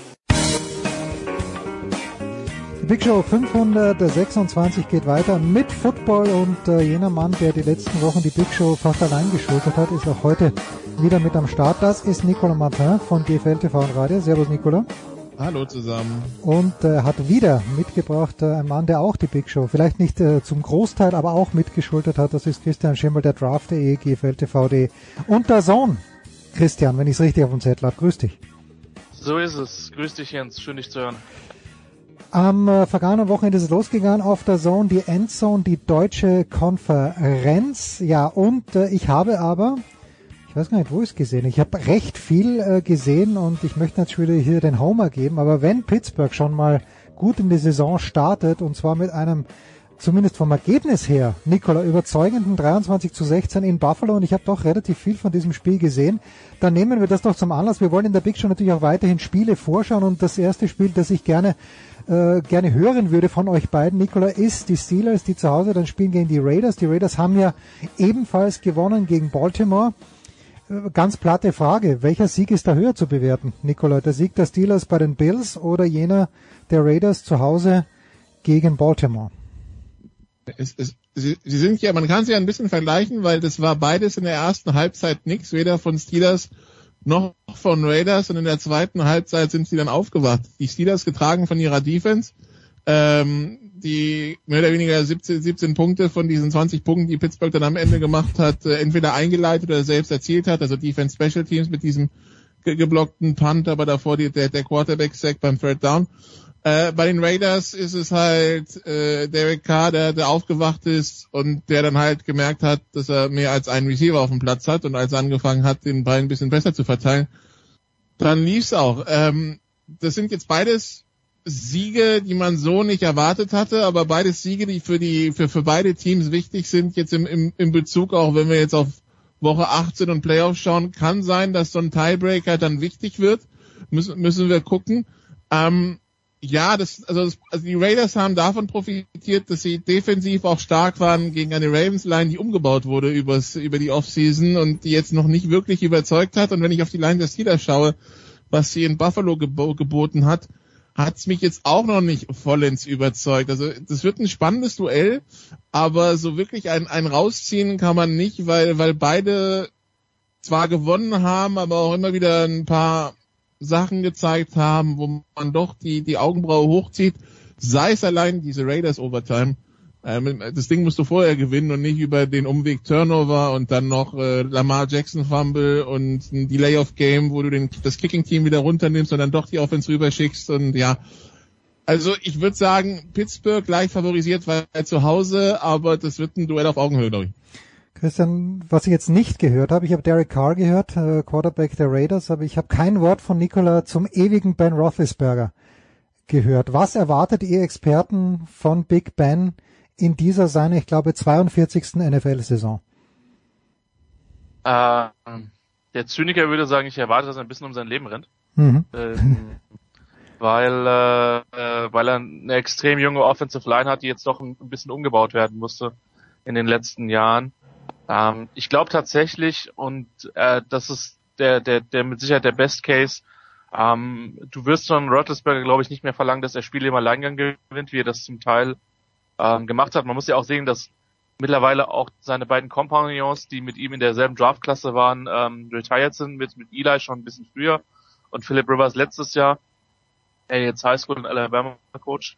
Ähm, ich glaube tatsächlich, er, er hat ein paar gute Anspielstationen. Ja, über Claypool und Smith Schuster müssen wir, glaube ich, nicht reden. Hm. Dann ist so ein bisschen die Frage, wer sich noch dahinter ähm, noch dahinter hervortut. Fryermuth könnte eine Rolle spielen, der, der Rookie, der jetzt schon ein ganz gutes Spiel hatte in, in, der ersten Partie.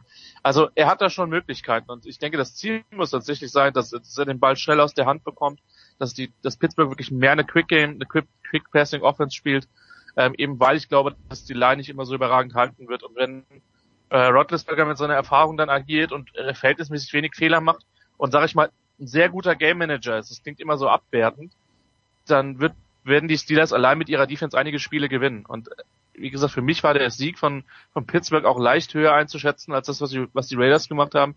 Schlicht und ergreifend, weil ich Buffalo auf der, auf einer, wenn ich Buffalo und, und, und Baltimore nehmen würde, wären die, wären die Bills für mich schon nochmal eine Stufe ähm, über den Ravens, weil sie einfach das komplettere Team sind. Und wie die, wie die Steelers Defense da die Tür zugeknallt hat, rigoros über weite Strecken der Partie, das hat mich schon beeindruckt. Und ich glaube schon, dass du, dass du da schon weit kommen kannst. Die, die AFC North wird spannend, ja. Ähm, grundsätzlich, und jetzt sind es fünf Euro ins Phrasenschwein eurer Wahl, ist es immer besser 1 und 0 zu sein als 0 und 1. Ja, vor allem, wenn man äh, sieht, dass, das war schon, wenn man sieht, dass, dass Cleveland 0-1 ist und Baltimore 0-1 ist, dann, ja, dann, dann, dann passt das ja einigermaßen. Zumindest nach dem ersten weil, Spieltag. weil, weil, weil sie bei den Sack nicht zugemacht haben. Und Deontay Johnson nicht vergessen übrigens bei den Genau. Waffen für, für Ben Roethlisberger Ja. letztes Jahr Leading Receiver. Hm. Ähm, Die zweite Konstante, Nicola, bei den Steelers ist Mike Tomlin, der Coach, der coolste Coach. Ist er, ist er überhaupt noch der coolste Coach oder ist jemand nachgekommen, von dem ich nichts weiß? Aber Mike Tomlin mit Lederjacke und mit Sonnenbrille, äh, also ich, ich kann mir im Grunde genommen niemand vorstellen, der cooler ist. Äh, Wie viel, äh, wie viel Einfluss oder wie viel ist ihm zuzuschreiben an dieser Defensive oder ist es der Defensive Coordinator bei den Steelers? Das wäre die Frage erstmal, wie du Coolness definierst. Naja, also wenn, wenn ich sehe, wie Mike Tomlin da mit Sonnenbrille dasteht, dann sage ich, das möchte ich auch bitte. Das würde ich auch gern sein, Jack, ja. Jack, Jack, Jack, Jack Del Rio hatte mal solche Züge in Jacksonville vor ein paar Jahren.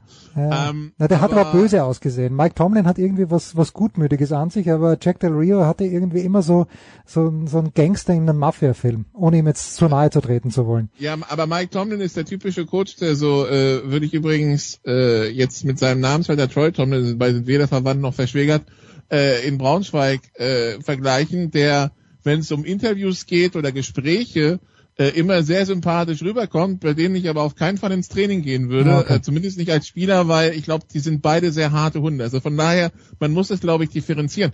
Nein, äh, bei, Steel, bei den Steelers äh, ist ähm, also das, das Gute an den Steelers ist ja diese Ruhe, die sie haben und äh, kein Aktionismus, hallo USC, kein, ähm, also sie, sie wissen ja, was ihre Stärken sind. Sie haben ihren Headcoach, der sie schon in den Super Bowl geführt hat.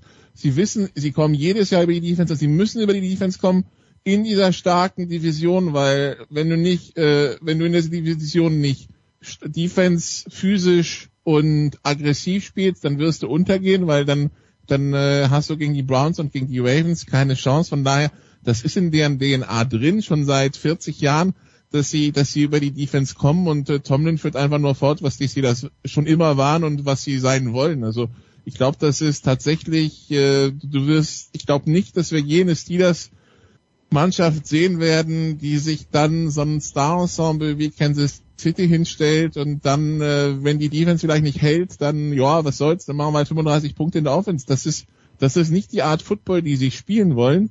Und von daher, solange sie Tomlin als Headcoach haben und ich denke auch darüber hinaus, weil das war mit seinem Vorgänger genauso, wird es mit bei, bei Pittsburgh immer sein, dass du die 17-14 schlagen musst und nicht 41-38. Hm, Der Vorgänger Bill Cower, wenn ich mich richtig erinnere. Und das ist schon sehr lang her und Mike Tomlin ist schon lange in seinem Job. So, die, äh, ihr könnt natürlich bei den Sofa Quarterbacks äh, zwingend nachhören. Montagabend äh, Jan Wegwerth und äh, Thomas Pseier waren mit Nicola am Start. Die haben natürlich alle Spiele durchbesprochen. Das zweite Spiel, auf das wir vorausschauen wollen, Christian, sind äh, die Saints und die Panthers. Ich habe auch von den Panthers einigermaßen viel gesehen, weil ich natürlich ein kleines bisschen interessiert war am neuen äh, Quarterback der New York Jets, gegen die sie gespielt haben. Die Panthers haben knapp gewonnen. Zach Wilson war, glaube ich, in Ordnung. Korrigiere mich bitte, wenn ich falsch liege. Aber noch mehr Interesse.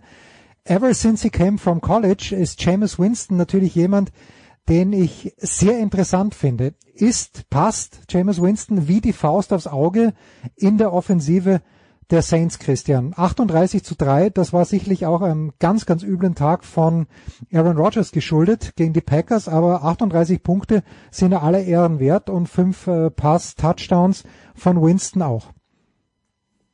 Äh, ja, war tatsächlich so nicht vorherzusehen. Es gibt äh, Zyniker, äh, äh, die sagen würden, äh, jeder Quarterback äh, passt zu äh, Sean Payton und seiner Offense. Ähm, wir müssen jetzt mal gucken, wie beständig das ist. Das war eine sehr, sehr starke Leistung gegen eine zugegebenermaßen minimal vogelwilde Packers Defense. ähm, aber das, also das hat mich in der Form tatsächlich auch überrascht, auch die Deutlichkeit von dem Ergebnis. Ähm, jetzt wird man einwenden, es gibt ein Team, das hat letztes Jahr 38-3 gegen die Saints in Woche 1 verloren. Insofern herzlichen Glückwunsch zum Super Bowl-Sieg an die Fans der Green Bay Packers.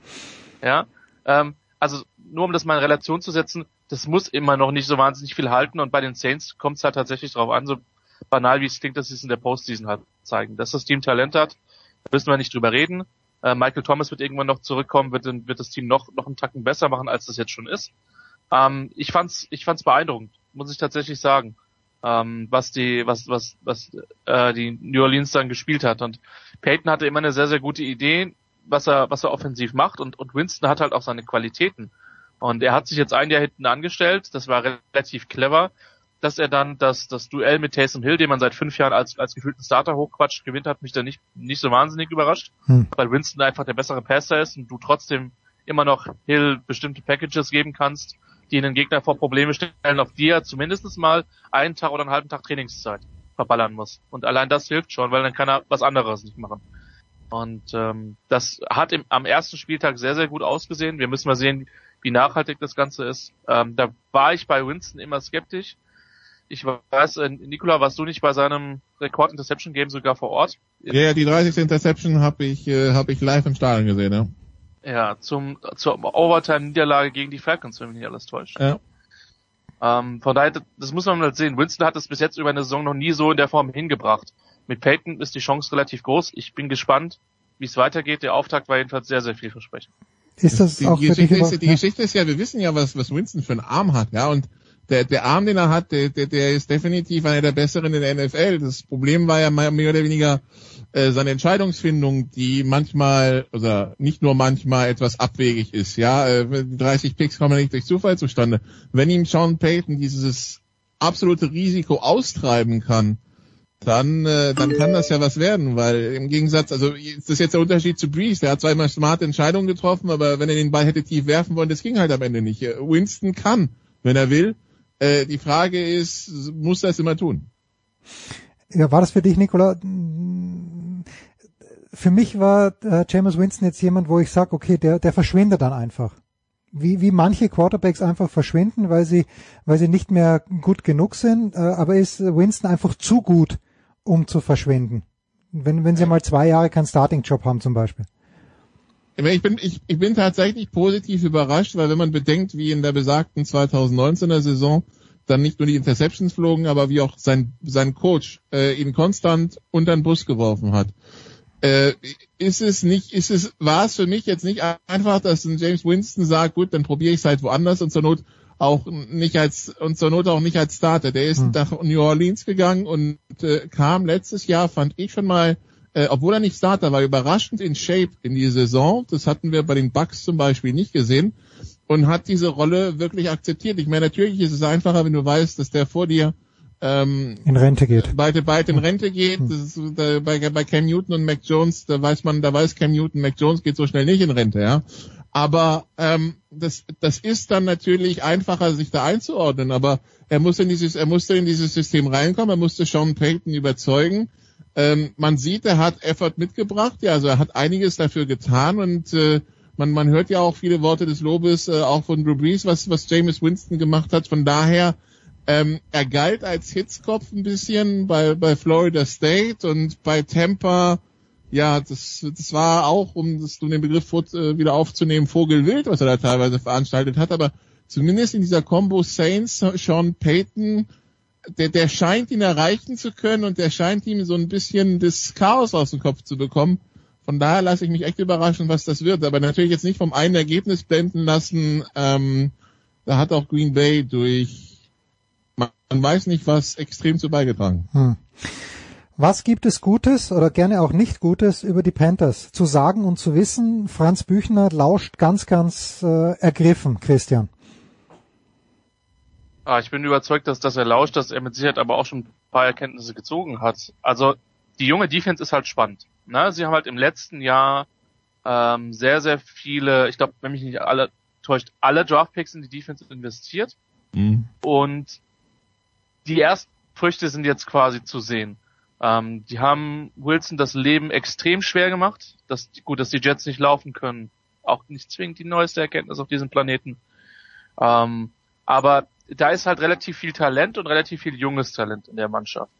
Und ich will nicht sagen, dass Matt Rule so ein bisschen angeschossen gewirkt hat, aber der, der Trade für, für Darnold hat halt viele nicht zwingend überzeugt. Ähm, er wird immer, sag ich mal, in dem Quervergleich zu dem stehen, was Bridgewater jetzt für, für Denver macht. Hm. Zugegebenermaßen, es waren jetzt nur die Giants, aber er hatte auch erstmal relativ gut ausgesehen in der ersten Partie, ja.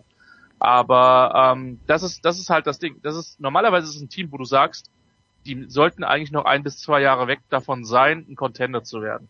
Wie gesagt, sehr sehr jung, haben jetzt dieses Jahr auch einiges Talent in ihrer in ihrer Offense äh, gepackt mit mit einem Schuber Hubbard, mit einem Terrence Mitchell, der glaube ich eine sehr gute Rolle spielen kann. Ich mag generell das Skillcore bei den Panthers und äh, bei denen wird der letzte Konsequenz die Frage sein, kriegen sie auch Offensive Line stabilisiert. Das ist tatsächlich ein Problem, was viele Mannschaften äh, around the world im Football haben. äh, es ist tatsächlich, die, die Line ist so ein bisschen die Konstante. Gute Skillplayer gibt's mehr als Jungs, die gut blocken können tatsächlich.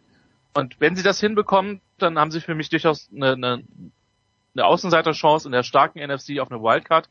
Glaube aber, dass sie noch ein, noch ein bisschen davon weg sind. Aber für, für die, für die Panthers-Fans wird dieses Jahr entscheidend sein, geht es in die richtige Richtung. Entwickeln sich die jungen Spieler und machen sie den nächsten Schritt. Und wenn das der Fall ist, dann kannst du auch damit leben, wenn du dieses Jahr nur sieben, sechs oder sieben Spiele gewinnst, aber wenn es in die richtige Richtung geht. Vermutlich, Matt Rule, sein Anspruch wird ein, wird ein höherer sein, davon äh, ist auszugehen.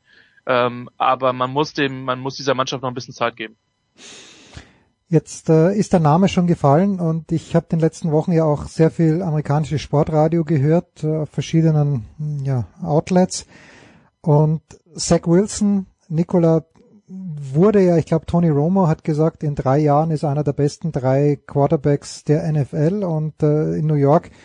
Auf der einen Seite hört man sowas gerne, aber nirgendwo wird, finde ich, kritischer nachgefragt als in New York, weil ich auch keine andere Stadt kenne. Vielleicht wird in, in Boston auch kritisch nachgefragt. Aber was hast du bei Zach Wilson gesehen in der ersten Woche, Nicola, was dir gefallen hat? Das, äh, also es, es war jetzt keine einfache, keine einfache Situation, weil er hat ja seinen Left Tackle auch noch verloren. Äh, er muss sich an den Speed in der NFL gewöhnen, weil BYU ist jetzt aber auch ist jetzt auch nicht die die, die Top-Adresse im College Football. Die spielen zwar viel gegen die gegen die Pac-12, aber ähm, äh, gerade letztes Jahr war war das ja schwierig. Ähm, er hat jetzt nicht die beste O-Line vor sich ähm, und also für für ein erstes Spiel fand ich es jetzt okay. Da waren Rookie-Fehler dabei. Äh, aber er hat zumindest nie aufgegeben, ja. Also der, der hat viel in die Fresse bekommen, müssen wir sagen. Ähm, aber er, er hat halt nicht aufgegeben und von daher ist es, war es, war es okay. Aber was auch klar ist, sie, sie müssen um ihn aufbauen. Also der hat jetzt gegen Sam Darnold gespielt, sein Vorgänger. Hm. Ist jetzt nicht so, dass die Jets fantastisch waren und nur Sam Darnold das Problem war. Das war, das war ein Trainwreck, die ganze Nummer. Ja, und da ist jetzt Zach Wilson als erster Baustein reingekommen und muss sich da jetzt reinfinden in ein Team, das immer noch weit weg ist von dem, was man, was man braucht, um erstmal überhaupt in der einen Division, in der einen Division äh, wieder ähm, kompetitiv mit dabei zu sein. Von daher lasst den Jungen lernen, auch Peyton Manning war in seiner ersten Saison 3 und 13, ja. Ähm, das heißt, also bei den Jets würde ich eh jetzt nicht die großen Sprünge erwarten.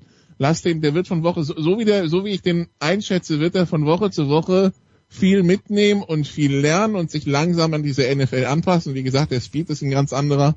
Äh, was ein freier Receiver, freier Receiver im College ist, ist äh, in, also, oder andersrum, was ein freier Receiver in der NFL ist, gilt im College als gedeckt, da musst du auch erstmal reinwerfen wollen und können. Also von daher lass den Jungen äh, sich entwickeln in dieser, in dieser Jets-Mannschaft, die sowieso eine ganz große Baustelle ist, aufgrund der vielen Coaching, Managerwechsel und was weiß ich nicht alles, was sie da gemacht haben in den letzten vier, fünf Jahren. Tja, nicht ist, sondern ja, eigentlich seit ich seit ich aus New York weggezogen bin im Jahr 2000, seit äh, damals scheint mir, scheinen mir die Jets eine einzige große Baustelle zu sein. Ja, da, da, da, haben, da haben sie dann Chad Pennington geholt. Ja. Da hatte man kurz Hoffnung, dass es besser wird, aber der war ja dann, der hat ja, der hat ja dann so viele Verletzungen gehabt, dass es tatsächlich äh, dann nie wirklich geklappt hat. Aber tatsächlich so 2002, 2003 habe ich mal kurz an die Jets geglaubt, aber ja, das ging dann relativ schnell wieder abwärts. Und selbst mit Rex Ryan und und ja, Mark Sanchez irgendwie hat's einen nie so wirklich ganz überzeugt, auch wenn es in den Playoffs regelmäßig recht tief ging. Stimmt, jetzt wo du sagst, erinnere ich mich wieder an die glorreichen Rex Ryan Zeiten. Ja, zur GFL, da werden hoffentlich Nicola und Christian nächste Woche was sagen. Die abschließende Frage. Christian, an diesem Wochenende weißt du schon, welches Spiel du betreuen wirst in der Endzone bei der Zone? Ich weiß tatsächlich, ich bin im späten Slot dieses Mal äh, und darf mich mit Minnesota gegen, gegen Arizona anfreunden. Für mich eine, eine sehr, sehr spannende Partie ähm, weil die, die Vikings ähm, hatten so ein bisschen das Chargers-Syndrom letzte Woche, Spiel dumm verlo verloren äh, bei, bei den Bengals. Ähm, die Cardinals, ähm, die das Glück hatten und die Ehre hatten, von der Legende in der Endzone kommentiert zu werden von Günter Zapf, ähm, haben dann mal die Titans hergespielt, in einer Deutlichkeit, die ich so auch nicht erwartet hätte. Ähm, ich freue mich drauf. Zwei extrem spannende Teams und das Gute ist, ähm, Jens, wir brauchen kein Scoreboard bei dem Spiel, sondern wir können einfach nur schauen, inwiefern sich die, die Gesichtsfarbe von Mike Zimmer äh, an, die, an das Cardinals-Trikot annähert, um zu sehen, wer vorne liegt. Und ähm, insofern ist das ganz angenehm. Da freue ich mich drauf, dass ich das betreuen darf. Da, ist er wieder der Katastrophentourist. Ja, natürlich. Ich meine, hey, ich habe Jacksonville gegen Houston in Woche 1 gehabt, inklusive eines Headcoaches, der seinen Rookie-Quarterback gefühlt nur hat werfen lassen, ohne Laufunterstützung. Kann man machen, muss man aber nicht. Hm, schön. Die Legende übrigens äh, war so geschafft von diesem Spiel, dass er in dieser Woche auf Golfurlaub ist. Noch bis Sonntag.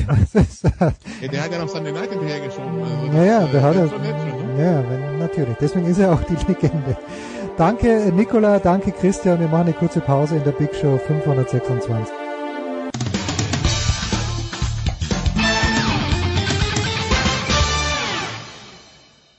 Hallo, hier ist der Thomas Bornstern und ihr hört Sportradio 360.de. Herrschaften, es geht weiter in der Big Show 526 mit eigentlich, man kann es nicht anders sagen, mit meinem Lieblingsthema im Sommer, mit einem meiner Lieblingsthemen und ich freue mich, dass Johannes Knut ein paar Minuten Zeit findet. Aber Johannes Knut ist sich auch ein... Wieso jetzt nur ein, eines der Lieblingsthemen? Ja, das? ja, das Lieblingsthema. Ja, wir sprechen mit den Leiter, die Johannes grüßt dich. Servus, servus. Du ahnst es schon, wir müssen mit dem Wien-Marathon anfangen. Und warum müssen wir damit anfangen? Ich habe natürlich den Namen des vermeintlichen Siegers vergessen, aber warum wurde der junge Mann disqualifiziert? Nachher hieß es, war ein Versehen. Naja, weil er einen Schuh hatte, dessen Dicke, dessen Sohlendicke absurde fünf Zentimeter betrug. Der dann zum Sieger gekürte ist mit den erlaubten vier Zentimetern gelaufen. Johannes, wir haben ja letztes Jahr, glaube ich, äh, auch mit Philipp Flieger darüber gesprochen, über diese Entwicklung, mhm. die technische Entwicklung. Äh, erste Frage, und ich, ich kombiniere die Frage gleich. Sieht man so eine Entwicklung nur im Marathon? Und B, what do we do with it? Also was machen wir jetzt mit diesem Marathonläufer, mit diesen Wahnsinnsschuhen mit Platinplatte, die ja wie Sprungfedern sind? Ja, die Entwicklung, also das ist natürlich jetzt ein, schon ein sehr großes Thema. Ich versuche es halbwegs zu raffen. Ja. Ähm, die ähm, die Entwicklung ist gewissermaßen im Marathon hat angefangen. Das ging ja los bis 2016 in, in, in Rio. Damals ist ja Eliud Kipchoge schon mit einem Prototyp gelaufen. ist ja mhm. eigentlich auch ein Unding. Ne? Also das äh, nicht, dass, dass ich äh, jemals seine Klasse äh, anzweifeln würde. Der würde wahrscheinlich auch barfuß noch irgendwie äh, zum Olympiasieg ähm, stiefeln. Aber das, äh, dieses, dieses, sag ich mal, das Labor, das Spielfeld für die, für diese neuen Technologien, das hat eigentlich im, im Straßenlauf angefangen. Und ähm, weil es da ja auch äh, noch sicherlich mit am meisten Potenzial gab oder viel Potenzial gibt und es hat äh, sich jetzt immer mehr auf die Bahn, auch in, in die Stadionleichtathletik, das hat man ja auch in Rio, äh, in Tokio jetzt gesehen, sich ähm, äh, fortsetzt. Ja, auch viele gerade auf den Mittelstrecken, ähm, selbst in den Sprints, äh, wird ja auch wild diskutiert, ob diese neuen Spikes einen Einfluss haben. Äh, Carsten Walm, der über 400 Meter Hürden mhm, mhm. eine Zeit gelaufen ist, die viele äh, 400 Meter Spezialisten in Deutschland nicht schaffen. Ähm, der hat ja auch gesagt, er hat da mit äh, Mercedes und Puma was entwickelt und ähm, das ist natürlich, äh, im Grunde ist diese ganze Debatte natürlich für diese ganzen Hersteller eigentlich ein Segen. Selbst wenn alle sagen, ja, mein, äh, jetzt der Schuh äh, ist auch wieder zu schnell und der Schuh ist wieder zu schnell, ist ja eigentlich ähm, ähm, für die irgendwo auch eine super Werbung. Und ja. äh, das äh, kann man sich natürlich äh, vorstellen, dass die ähm, da jetzt nicht so wahnsinnig drüber ähm, erbost sind. Jetzt beim Wien, Wien Marathon äh, ist natürlich irgendwie schon schon merkwürdig, dass jemand überhaupt äh, mit dem Schul oder über ein Schuhmodell nachdenkt, das diese fünf Millimeter Sohle nicht hat. Angeblich äh, war es ja wohl so, dass er dachte, er hat das irgendwie verwechselt mit einem anderen Modell, das wohl zugelassen wäre, sei wohl sehr ähnlich gewesen. Ähm, ich kann mir jetzt nicht vorstellen, dass sowas, das haben ja auch schon einige gemutmaßt, dass da jemand äh, so eine Art hat vielleicht. ja oder einen Publicity Stunt ge, ge, gebracht mhm. hat weil das natürlich auch immer wieder dann Werbung ist für die jeweilige Firma. Andererseits hat eigentlich so ein Läufer Besseres zu tun, als ähm, sich so einen Sieg zu holen und dann äh, disqualifiziert zu werden. Das ist ja auch für ähm, für ähm, die, die Läufer sind das ja sehr lukrative ähm, Startmöglichkeiten und Siegmöglichkeiten und, und ähm, von daher äh, glaube ich schon, dass das, kann ich mir schon vorstellen, dass er das jetzt nicht gerade absichtlich gemacht hat. Ja, es, ist, es zeigt einfach im Grunde wieder mal, dass, dass der Sport äh, war immer natürlich, Leichtathletik war nie jetzt der Sport, der komplett frei von Materialentwicklung war. Das ist natürlich völlig klar. Ne? Wir, wir laufen heutzutage nicht mehr auf Aschenbahn, wir springen nicht mehr mit Bambusstäben, ähm, auch wenn das sicherlich interessant wäre, was so ein Mondo Duplantis mit einem Bambusstab ja. stellen würde. Aber ähm, natürlich ist Evolution immer ähm, in der DNA dieses Sports gewesen. Und ähm, aber der Grundgedanke am Ende sollte doch sein, dass, dass man in erster Linie sagt, okay, das ist jetzt der Mensch, der aufgrund dieser und jener Fähigkeiten ähm, eine Leistung vollbringen. Und das ist in der derzeitigen Gemengelage einfach nicht mehr möglich oder nur noch sehr schwer möglich, wenn man sieht, in was für einer wahnsinnig kurzen Zeitspanne eine wahnsinnige Flut von Bestzeiten gekommen ist. Und ähm, dass man immer mittlerweile im Grunde wie Motorensport gerade ähm, nicht als erstes guckt, okay, welcher Pilot hat das gebracht, sondern äh, welches Modell, welches Schuhmodell, welche, welcher Teil der ähm, Ingenieure, welcher Ingenieur hat sich jetzt für den besten Heckflügel, äh, Trick für den Heckflügel oder den, den äh, das Ansaugprofil für den Unterboden in, hm. in einfallen lassen. Das ist eigentlich so ein bisschen die, die ähm, ja, die, äh, die Welt, in der wir uns zunehmend bewegen und, und ähm, dass das im Sinne des Sports ist, kann ich mir eigentlich nicht vorstellen. Und das, da fällt mir auch schwer, da immer nur technologischer Fortschritt äh, zu rufen und ähm, das einfach so äh, dem Ganzen zuzuschreiben. Und ähm, ich denke, das, das äh, wird jetzt auch so weitergehen. Wir haben jetzt auch am, am Wochenende gab es ja wieder eine, so einen Versuch in Herzogenaurach. Da hat jetzt äh, Adidas äh, ja so ein Event ausgerichtet. Extra, Im Grunde war das ja eine reine Werbeveranstaltung für seine neuen Schuhmodelle. Ja. Und ähm, die dabei haben sie jetzt Weltrekorde im Straßenlauf über fünf und zehn Kilometer aufgestellt, die ja sowieso schon äh, noch nicht seit langer Zeit so existieren, aber das, das äh, hat für mich dann irgendwie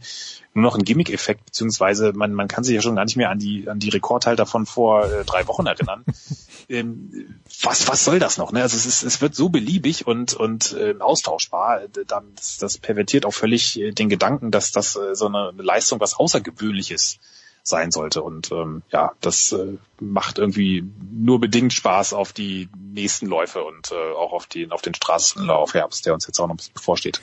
Ja, da muss man in, ausnahmsweise mal den internationalen Schwimmverband loben, dass die irgendwann draufgekommen sind, dass diese, diese Entwicklung mit den Anzügen auf Dauer einfach den Sport kaputt macht. Jetzt hast du letzte Woche, das war ganz witzig, also äh, ich bin über, was heißt witzig, ich bin über Zürich nach Hause geflogen aus New York und ganz ehrlich, der Zürcher Flughafen, äh, ich will jetzt nicht zu politisch werden, aber hat mir nicht gefallen. Es ist, äh, es gibt in Zürich, er ist natürlich wunderbar sauber und alles gut, aber in Zürich ist alles nur und wirklich alles. Das Wichtigste ist, viel Geld zu verdienen. Und ich glaube, es ist nicht das Wichtigste. Nein. Aber das, aber das, das nur nebenbei. Und diesen, diesen Eindruck hat man eben dort, wer dort wirbt, ist egal. Aber jedenfalls an diesem Donnerstag, und du hast dann darüber geschrieben, fand ja in Zürich noch nicht das letzte Grundmeeting statt, sondern da fand eben diese Veranstaltung statt vor der Oper in Zürich mit ausgewählten Wettbewerben, die es halt hergeben.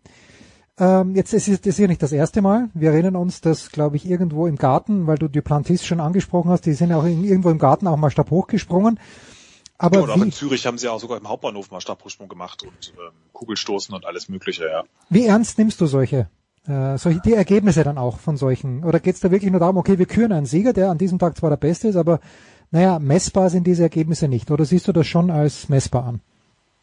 Also dieser Versuch, die, den Sport in die Städte zu tragen und damit mehr zu den Menschen, das ist ja, das gibt's ja nur schon seit einer Weile. Das ist, äh, weiß gar nicht, wann das angefangen hat, aber das äh, ist jetzt ja schon seit einigen Jahren, dass die Leichtathleten sagen, wir müssen da mehr wieder uns um, unser Publikum kümmern, das uns davonläuft, was ja im Grunde eigentlich eine absolut sinnvolle Idee ist. Ähm, die Sache ist, dass sowas nie äh, die den Sport vollwertig ersetzen kann oder Mhm. repräsentieren kann. Ähm, das jetzt in Zürich ist eigentlich noch mit am der, der ganzen Sache noch am ähnlichsten gekommen, weil man da eine Auswahl hatte von Disziplinen. Die Leichtathletik lebt ja schon ähm, und leidet auch gleichzeitig immer so ein bisschen unter ihrer Vielfalt. Ja, dass einfach so viel passiert auf einmal, dass, äh, dass man da ganz schnell den Überblick verliert. Wenn es aber gut abgestimmt ist, ja, ich fand, das hat man gerade in Berlin äh, bei der EM 2018 sehr gut erlebt, ähm, dann, dann ähm, kommt man da ja von wirklich von einem Höhepunkt zum nächsten und ähm, ja, das ist schon so ein bisschen wie in der in der äh, Zirkusmanege, hatte ja auch mit Gerd Janetzki drüber geredet, dem langjährigen Easter-Chef, der äh, wie bei den ersten The Ringling Brothers, die immer so drei Zirkusmanegen gleichzeitig hatten und äh, da eine Sensation nach der nächsten äh, passiert ist. Und wenn, wenn sich das so ergänzt, wenn man eine, eine tolle Kugelstoßleistung hat und dann kurz darauf ähm, schafft der nächste Hochspringer im, im engen Duell die 2,30 und dann ähm, kommen die, die 10.000 Meter Läufer ins Ziel, das hat schon äh, so, eine, so einen tollen ja auch so einen gewissen Trampolineffekt, dass man sich da immer immer höher schaukelt dann und äh, das kannst du natürlich, wenn ähm, äh, selbst wenn du Weitsprung oder Stabhochsprung oder Kugelstoßen ähm, in Nürnberg auf dem Hauptrathausplatz, das das kannst du natürlich so nie ähm, ersetzen. Das sind äh, Mhm. immer ähm, ja letztlich Werbeveranstaltungen, um um den um die Leute so ein bisschen anzufixen. Ganz oft ist es ja auch umsonst, also es, es wirft jetzt auch für die Veranstalter äh, in Zürich schon. Die haben es natürlich gegen Eintritt gemacht, Ja, aber natürlich. ähm, eigentlich, eigentlich ähm, sind das ja oft auch äh, umsonst Aktionen, ja, dass, dass, dass die Leute das so sehen kriegen und da das muss immer von Sponsoren mit alimentiert werden und von daher ist das im Grunde nicht viel mehr als eine, als eine Werbeaktion. Ich finde es aber insofern auch mal ganz schön, weil natürlich auch diese Disziplinen wie Kugelstoßen oder selbst Weitsprung, Hochsprung ähm, gehen natürlich in so einem großen Stadion schnell mal unter. Und dass die dann mal an so einem Abend ein bisschen mehr Aufmerksamkeit kriegen und die Leute wirklich hautnah erleben, was ist das eigentlich, wenn so ein zwei Meter äh, gefühlt 300 Kilo Mensch ähm, oder 100 Kilo Mensch äh, da in so einem Ring beschleunigt Mhm. und und äh, was was was wirken da für Kräfte wie wie weit oder was sind überhaupt acht Meter im Weitsprung ja das das Mhm. kriegt man ja oft im Stadion gar nicht so mit wenn man wirklich daneben steht merkt man erstmal was für ähm, was sie da eigentlich erbringen und das von daher finde ich es eigentlich gut aber es kann jetzt die Leichtathletik nie ersetzen äh, diese diese vielfältige Leichtathletik in der einfach für jeden was dabei ist. Nicht nur der 100 Kilo Mensch, sondern auch der, der schnellkräftige Sprinter, der, der Ausdauerläufer, der Werfer. Ähm, und diese, diese Vielfalt macht's aus und ohne die wird's äh, nie gehen. Und ähm, selbst wenn der Weltverband selbst ja ähm, in letzter Zeit gerne mal dachte, dass man, dass man dadurch besser wird, indem man Dinge wegnimmt, ähm, bin ich aber der Meinung, dass das nicht der richtige Weg ist. Ja, also was du jetzt sagst, äh, erinnert mich auch ein bisschen an das, was Saskia erzählt hat von den Olympischen Spielen, wo sie beim Bogenschießen war und dann gesagt hat, naja, wenn man es wenn man's nicht selbst sieht, dann weiß man gar nicht, wie weit 50 Meter eigentlich sind, Hm. wenn, wenn die dann den Pfeil schießen. Ja, also ich habe dann das letzte Grundmeeting gesehen und ich war mir nicht ganz sicher, ich habe es auf Sky gesehen, ob das ein Zusammenschnitt war, aber da ist es Schlag auf Schlag gegangen, also Ja, entweder war nee, das, was nicht. was nicht, was nicht. Okay, schon, gell? Also ich hatte schon den Eindruck, okay, jetzt, jetzt haben wir hier äh, einen Speerwerfer und dann zack die nächste Laufentscheidung und äh, durchpeitschen. Es war, war ein atemberaubendes Tempo. es war auch ein bisschen zu viel. Das ist natürlich das Problem, dass äh, die Diamond League ähm, äh, natürlich mit ihren, äh, was sind das, 25 ähm, Disziplinen, die, die hat natürlich einfach äh, zu viel, das sind zu viele für ein Meeting. Selbst wenn man sechs oder sieben vorher äh, auslagert auf den Rathausplatz, dann, dann ist das einfach zu viel für einen Abend. Das war ja auch immer so, dass das Diamond League Finale immer zweigeteilt war. Entweder an zwei Abenden für Zürich oder halt auch äh, Brüssel und, und Zürich, ähm, äh, also auf, auf Mhm. zwei Wochenenden ausgelegt war. Und äh, an einem Wochenende oder an einem Meeting alles unterzufärchen, einzufärchen, ist einfach zu viel. Und, und dann entsteht genau das, was man eigentlich, dann hat man so ein, so ein äh, äh, Overload. Das ist so, dann wie wenn man zu viel von äh, äh, von äh, Leberknödelsuppe irgendwie so nach drei Leberknödel ist ja noch gut, ne? Und das ist dann so Ah. irgendwie fünf fünf Leberknödel. Ja, das ist, Ja, gerade beim Leberknödel äh, muss man natürlich schauen, A, ob er ethisch überhaupt noch äh, gerechtfertigt ist, einen Leberknödel zu essen. Aber wenn man sich sagt ja, dann könnte auch der vierte noch reinpassen. Ich weiß, was du meinst. gut. Das war jetzt das war jetzt schlittriges äh, Terrain, gerade in Süddeutschland. Ne? Ja, ja. Jetzt ähm, hast äh, dies, diese Sieger in Zürich, also die Diamond League Sieger, wenn ich es richtig verstanden habe, sind automatisch schon qualifiziert für die Weltmeisterschaft in Eugene. Wen Richtig, ja. betrifft das aus deutscher Sicht? Das betrifft genau zwei, nämlich äh, Johannes Vetter und Christine Husong, die beide den Schwerwurf gewonnen haben. Das sind allerdings, das ist ganz wichtig, das sind persönliche äh, Startrechte. Also man kann jetzt nicht sagen, ähm, das ist quasi eine Wildcard für den deutschen Mhm. äh, Speerwurf, sondern das ist äh, Johannes Vetter ist jetzt fix dabei. Und allerdings, und das ist jetzt dann der große Vorteil, zum Beispiel gerade bei den Männern, die ja immer äh, normalerweise, wenn sie sich jetzt nicht so verletzen, wie das äh, in den letzten Jahren dann auch gerne mal war, haben die ja ähm, die immer mehr als drei mitnehmen können, die auch die in der Regel die Norm schaffen. Und die haben jetzt, die können jetzt diese drei Plätze, die sie standardmäßig haben, können sie ganz normal ausschreiben. Und äh, Vetter, ihren besten, haben sie bereits safe. Das ist eigentlich für, für das Sperrwurfressort top, äh, also Traumkonstellation. Bei den Frauen äh, weiß ich nicht, ob die noch drei zusätzliche schaffen, da wär- wäre es aber theoretisch auch möglich. Wenn jetzt den Christine Husson noch drei weitere ähm, schaffen, dann könnten sie die alle mitnehmen. Hätten sie vier Starter. Und ähm, klar, das ist natürlich ist auch von der Diamond League so ein bisschen konzipiert, dass auch die Besten wirklich dann schon äh, ähm, da auch äh, mitmachen. Und es gab es ja früher auch gerne mal, dass sich so gerade die Sprinter, die Prominenten, ähm, da auch so ein bisschen äh, ausgezogen haben. Und das war immer das große Problem, dass die es nicht wie im Weltcup geschafft haben, im Wintersport, dass da die Besten dauerhaft immer alle Meetings mitnehmen. Das war immer so ein bisschen zu fragmentiert und ist ja zum Teil immer noch. Ist, finde ich jetzt okay. Also kann, kann man, äh, ist ja auch für die dann gut, dann können sie sich dann Ruhe darauf vorbereiten und ähm, ähm, ja, aber es zeigt natürlich auch auf der Gegenseite, es, es war ähm, jetzt von der deutschen Leichtathletik, äh, die Tokio-Spiele sind ja nun auch jetzt nicht so wahnsinnig prickelnd verlaufen und man hat schon gesehen, also da sind wir wieder beim Karriereende jetzt auch von Pamela Dudkiewicz, Äh, die ja gestern ihre Karriere beendet hat, um da den, die ja schon mal den, äh, die Überleitung quasi zu ja, bitte. Die ähm, diese Leistungsdichte ist ist jetzt nicht so, dass man äh, das Gefühl hat, da ähm, kommt jetzt massiv was äh, noch äh, für die kommenden Monate und Jahre nach. Natürlich äh, irgendwie gibt's immer ein bisschen Nachrücken, aber gerade merkt man schon, dass so gerade viele dieser Medaillengewinner der der EMs und WMs der letzten Jahre doch ist jetzt nach und nach die die ähm, spüren, dass es doch nicht mehr so weitergeht.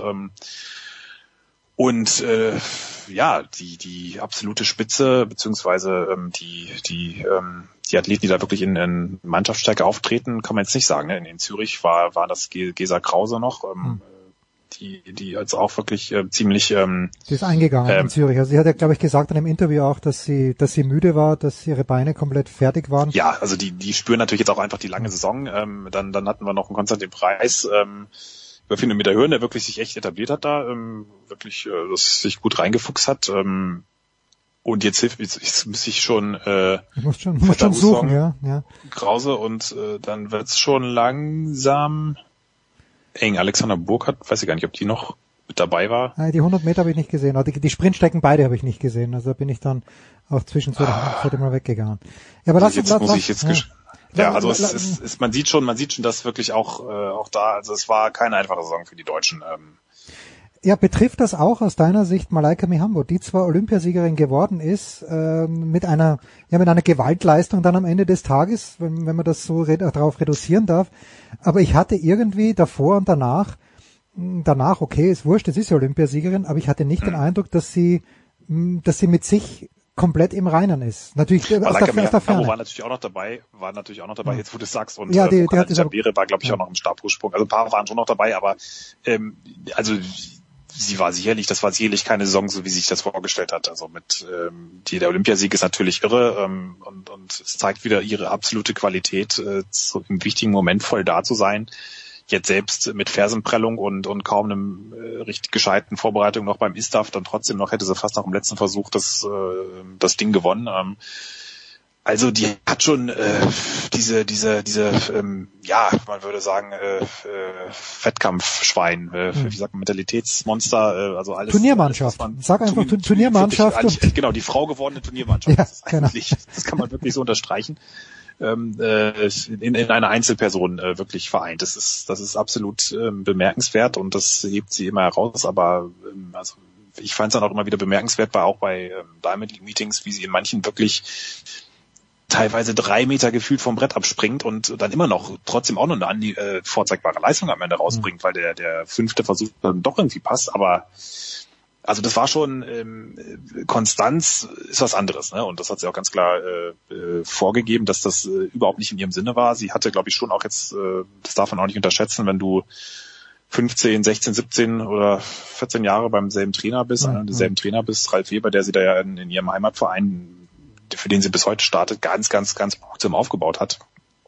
Das äh, dann, dann äh, zu einem anderen Trainer zu gehen, äh, auch wenn sie den Bundestrainer natürlich schon ein bisschen mehr kennt, ähm, das ist schon ähm, eine Ansage. Und äh, man hat ja auch gemerkt, dass dass äh, dieser, dieser lange Anlauf, auf den sie dann wieder äh, zurückgehen musste, dass das doch nicht so ihr, so ihr leicht gefallen ist. Und meine These, die man letztlich nie be beweisen kann oder widerlegen kann, äh, richtig, äh, wäre jetzt mal äh, gewesen, dass, das, dass sie das unter dem alten Trainer, glaube ich, ein bisschen schneller hingekriegt hätte, weil mhm. er sie einfach so gut kennt und ähm, äh, da auch einfach ein eingespielteres Verständnis da ist und das hat sie ja auch selbst zugegeben, dass sie das mit dem ihrem neuen Trainer auch, sich im Grunde auch in diesem Jahr sich das alles noch finden musste und ähm, ja und dann dabei ist der neue Trainer noch gar nicht der neue neue Trainer, weil die Geschichte mit Carl Lewis, die zieht sich ja mit Leroy Burrell.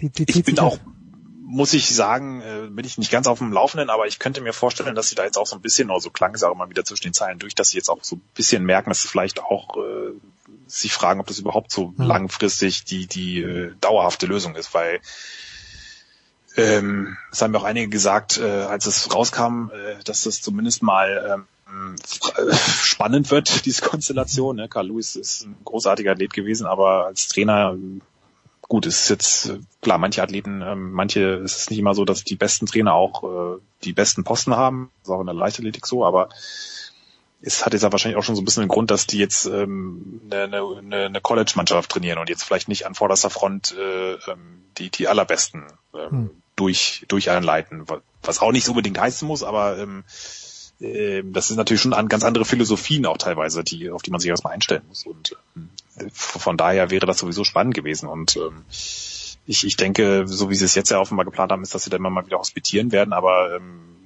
vielleicht äh, muss man mal abwarten, ob das überhaupt dauerhaft wird. Äh, man muss natürlich auch dazu wissen, dass sowas auch immer gerne von den Sponsoren angeleiert wird. Ne? Also hm, da ist es natürlich okay. mit Louis ähm, und dem ganzen Nike-Segment, äh, ähm, da sind natürlich gewisse Interessen dahinter, genauso wie Tatjana Pinto, die als Puma-Athletin äh, sich der, der Trainingsgruppe mal zeitweise angeschlossen hat, die äh, auch von Puma äh, bezahlt oder alimentiert wird. Also das sind, äh, da spielen auch solche Interessen ganz gerne mal rein mit und ähm, bin ich mal gespannt, ob das jetzt so dauerhaft äh, dann noch äh, beibehalten wird. Sonst pass auf. Zum Abschluss habe ich die furchtbarste Überleitung aller Zeiten, aber du hast, du hast das Wort Konstanz. Du, du, äh, aus Tableau gebracht. Ja. Und von Konstanz zu Konstanze ist es nicht weit. Wahnsinn.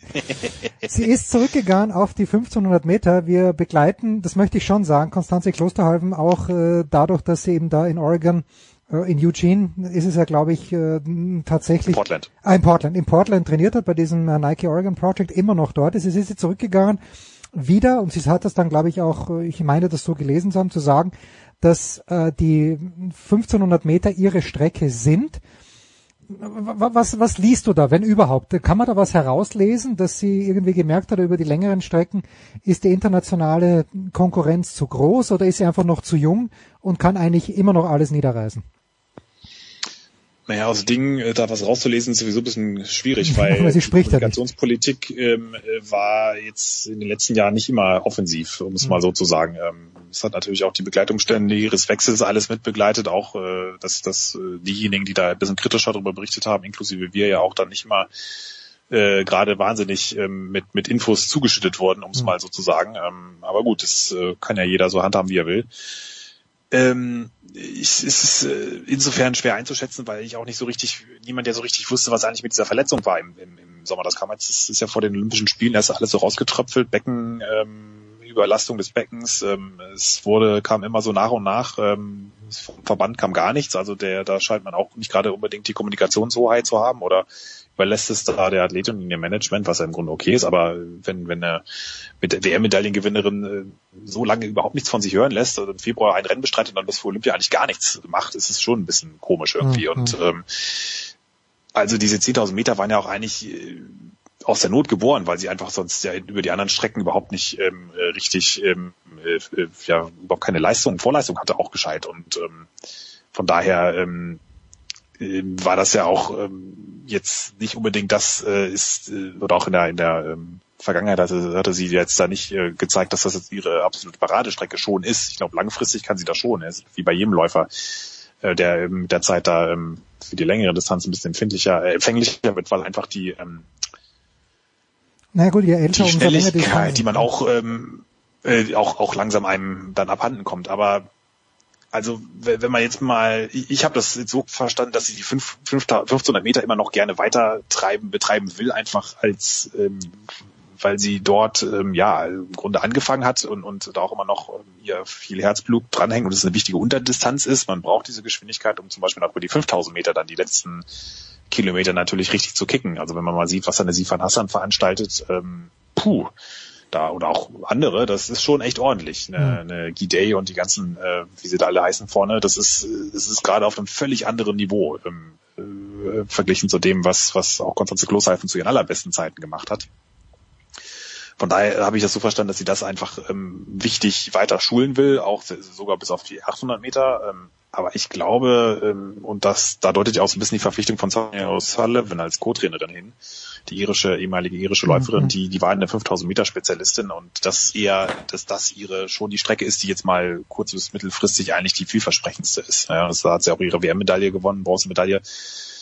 Ähm, so oder so bleibt da eine wahnsinnig viel zu tun, weil man, wenn man jetzt nur noch mal Berlin anschaut, die 1500 Meter, da ist ja sogar noch von Katharina Trost, äh, so der, der ähm, Deutschen äh, aus München, ähm, der eigentlich eine 800 Meter Spezialistin ähm, überspurtet worden am Ende. Da ist schon ganz schön viel, ähm, fehlt es doch schon ganz schön an Spritzigkeit. Natürlich ist es irgendwo nicht äh, überraschend, wenn man ähm, so einen verletzungsgeplagten ähm, Sommer hatte, aber das, da ist schon echt noch ganz schön viel aufzuarbeiten. Und äh, es ist jetzt auch nicht so, dass man sagt, okay, das war jetzt irgendwie, dieser Sommer war doof und sonst lief alles super. Sie hatte ja schon vor der EM, die EM hat sie ja verpasst, 2018 ähm, verletzt. Sie hatte ähm, im letzten Jahr äh, ist sie auch so gut wie gar nicht gelaufen wegen Verletzungsbeschwerden. Also da, da scheint schon mehr im Argen zu liegen. Hm. Wie auch immer, ne? Es ist einfach ein Problem. Und ähm, also eigentlich muss sie jetzt erstmal gucken, dass sie überhaupt mal verletzungsfrei durch durch eine Vorbereitung und ähm, in, in den Sommer reinkommt, weil nächstes Jahr hast du die äh, WM im Juli schon relativ früh, weil die EM ja im August stattfindet. Die WM sollte ja eigentlich ähm, 2021 stattfinden, wegen Olympia äh, jetzt in, ins nächste Jahr geschoben. Mhm. Also das ist ein sportliches Programm und selbst wenn es jetzt in ihrer Heimat ist, in, in, in ihrer Wahlheimat, da ähm, bin ich mal gespannt, ob das dann ähm, so wirklich, ähm, also auf welcher Strecke es sein wird und, und vor allen Dingen in welcher Verfassung, weil die Weltspitze, die hat sich jetzt in den letzten Jahren doch nochmal, auch gerade in der Zeit, in der sie nicht viel machen konnte, hat sich doch nochmal ganz schön äh, Konsolidiert. nach oben entwickelt Ja. und äh, auch durchaus weiterentwickelt. Und das da den Anschluss wieder zu finden, das ist schon eine Aufgabe.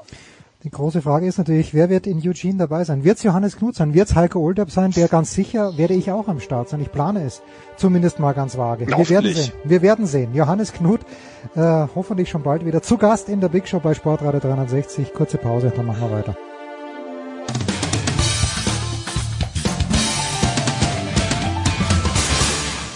Hi, this is Pierre Maguire. You're listening to Sports Radio 360. Ja, es geht weiter mit dem Motorsport in der Big Show 526 und zum einen in Tübingen, da sitzt Stefan de Voice Heinrich. Grüß dich, Stefan. Ja, ich grüße euch. Und in Assen, und er wird uns gleich erzählen, warum. Nein, ich weiß warum, aber Eddie, Eddie Milke von RAN.de ist in Assen. Eddie, wie geht's dir? Warum Assen an diesem Wochenende? Ja, Assen an diesem Wochenende natürlich, weil das äh, drittletzte DTM-Rennen der Saison 2021 hier stattfindet. Ja, und Assen ist für mich ja immer was Besonderes nach vielen, vielen Jahren, Jahrzehnten kann man ja fast schon sagen bei mir, äh, mit der MotoGP hier seit drei Jahren auch sehr, sehr gerne immer wieder in Assen. Ist ja für mich als Bremer auch ein Heimspiel, anderthalb Stunden mit dem Auto. Äh, näher dran geht eigentlich kaum mehr. Und ich freue mich aufs Wochenende. Das tut aber im Übrigen auch jeder hier im Fahrerlager, weil Assen mittlerweile bei den äh, DTM-Fahrern ausgesprochen beliebt wegen des flüssigen Streckenlayouts. Und äh, wenn ich gleich fragen darf, bevor ich es vergesse, Eddie, wie viele Zuschauer werden erwartet? In Sandford haben wir gesehen, äh, die Hütte war voll bei Max Verstappens Formel 1 Sieg. Also hier ist es noch ein bisschen limitiert. Was heißt ein bisschen? Also 35.000 pro Tag sind erlaubt. Mhm. Und äh, der Veranstalter der Lokale ist auch sehr optimistisch, dass das auch äh, gelingt. Im Vorverkauf sind, glaube ich, 30.000 pro Tag abgesetzt. Also es wird auch hier so ein bisschen wie früher. Äh, Fakt ist mal eins, es wird auf jeden Fall das bestbesuchteste DTM-Rennen seit mehr als zwei Jahren sein. Na, immerhin, schön. Und äh, The Voice ist nicht äh, Streckensprecher, das war schiefgelaufen. The Voice. Wie siehst du denn die, die, die Sachlage in der DTM? Wem es sind ja, es, es wird das fünfte, das, pardon, das sechste von acht Rennen werden oder äh, Rennwochenende werden. The Voice, wem räumst du noch Chancen ein? Bis Marco Wittmann auf jeden Fall, der ist Vierter in der aktuellen Wertung, ist äh, Philipp Ellis für dich auch noch ein Kandidat. Ja, wäre auch noch ein Kandidat, hat in diesem Jahr auch einen großen Schritt nach vorne gemacht. Ähm, also der starken Rookies in der DTM GT-Saison. Ähm, also sportlich ist es alles toll.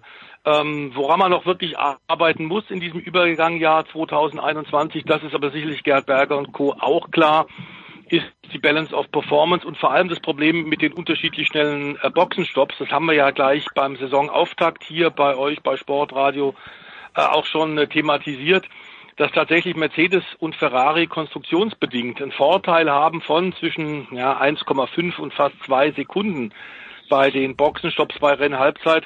Ähm, ist natürlich sehr, sehr ärgerlich für die anderen, ist klar. Und äh, Marco Wittmann hat es zuletzt beim letzten Rennen ja auch klar gesagt, als Führender in die Box gekommen, dann äh, Reifenwechsel absolviert und am Ende als Zweiter wieder rausgekommen. Da hat er den möglichen Sieg verspielt. Und das hat mit dem Fahrischen äh, überhaupt nichts zu tun. Also da ist tatsächlich, sind die Reglementmacher dringend gefordert, darauf zu reagieren. Das dauert mir auch schon fast ein bisschen zu lang. Äh, es wird immer wieder beschwichtigt von Seiten der ITR, dass man da jetzt gerade Studien laufen hat, um tatsächlich das auch wirklich abzuklären.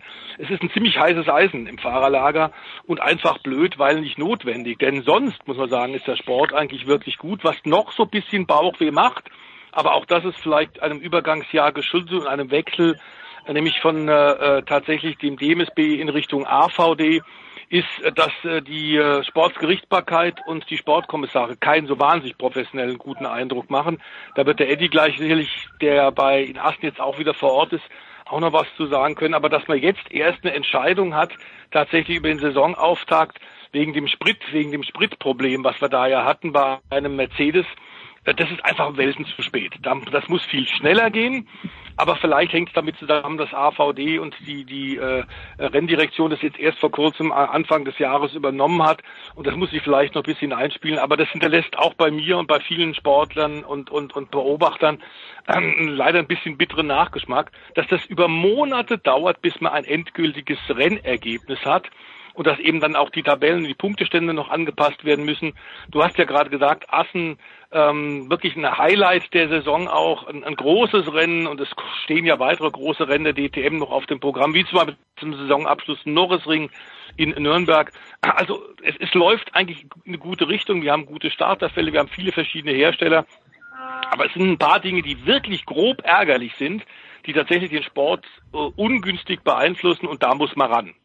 Ja, Eddie, vielleicht dazu gleich und dann auch meine Frage gleich anschließend. Bei diesen Boxenstops, was kann man tun? Kann man, kann man, ja, ich, ich weiß gar nicht, äh, was wäre da eine Lösung? Ja, also eine Lösung wäre sicherlich, wenn man das Prozedere vereinheitlichen würde. Das fängt aber schon bei der Technik an und das ist dann eben leider nicht so einfach, weil die Autos von Mercedes und Ferrari haben eine auf der Felge befestigte Radmutter. Und dadurch kommt dieser Vorteil, den Stefan gerade beschrieben hat, zustande. Jetzt sind aber alle GT3-Autos weltweit homologiert. Das heißt also auch der Audi, auch der BMW äh, sind homologiert, so wie sie eben sind, eben mit einer Radmutter, die nicht auf der Felge befestigt ist. Hm. Und das ist dann eben der Nachteil. Äh, das ist vielleicht ein bisschen überraschend, aber ich finde das letzte Rennen, Stefan hat auch das beschrieben gerade, hat es wirklich deutlich gemacht, dass äh, Marco Wittmann überhaupt gar keine Chance hatte aufgrund dieses Boxenstops gegen Alex Albon äh, im Ferrari und äh, nachdem der Rest so gut klappt, nachdem wir wirklich ein tolles Starterfeld haben mit tollen Fahrern und äh, ja sieben verschiedenen Marken teilweise bei den Rennen, ähm, ist das wirklich eine Stellschraube, da muss ich dem Stefan recht geben. Da muss noch nachgebessert werden und da muss man sich spätestens fürs nächste Jahr eine Lösung überlegen. Äh, ich hoffe nicht, dass die Meisterschaft durch äh, so eine Geschichte entschieden wird. Ähm, liegt natürlich auch ein bisschen an den Herstellern. Das hätte man sich das vielleicht früher überlegen müssen, aber dann waren sie von der Choreografie, die AF Corse, das Team, was die beiden Ferraris einsetzt, äh, sich überlegt hat, so ein bisschen überrascht. Aber die anderen Teams arbeiten auch dran und haben aufgeholt. Also ganz so dramatisch wie zu Saisonbeginn ist es nicht mehr der Vorteil, den die beiden Marken, nämlich Mercedes und Ferrari haben.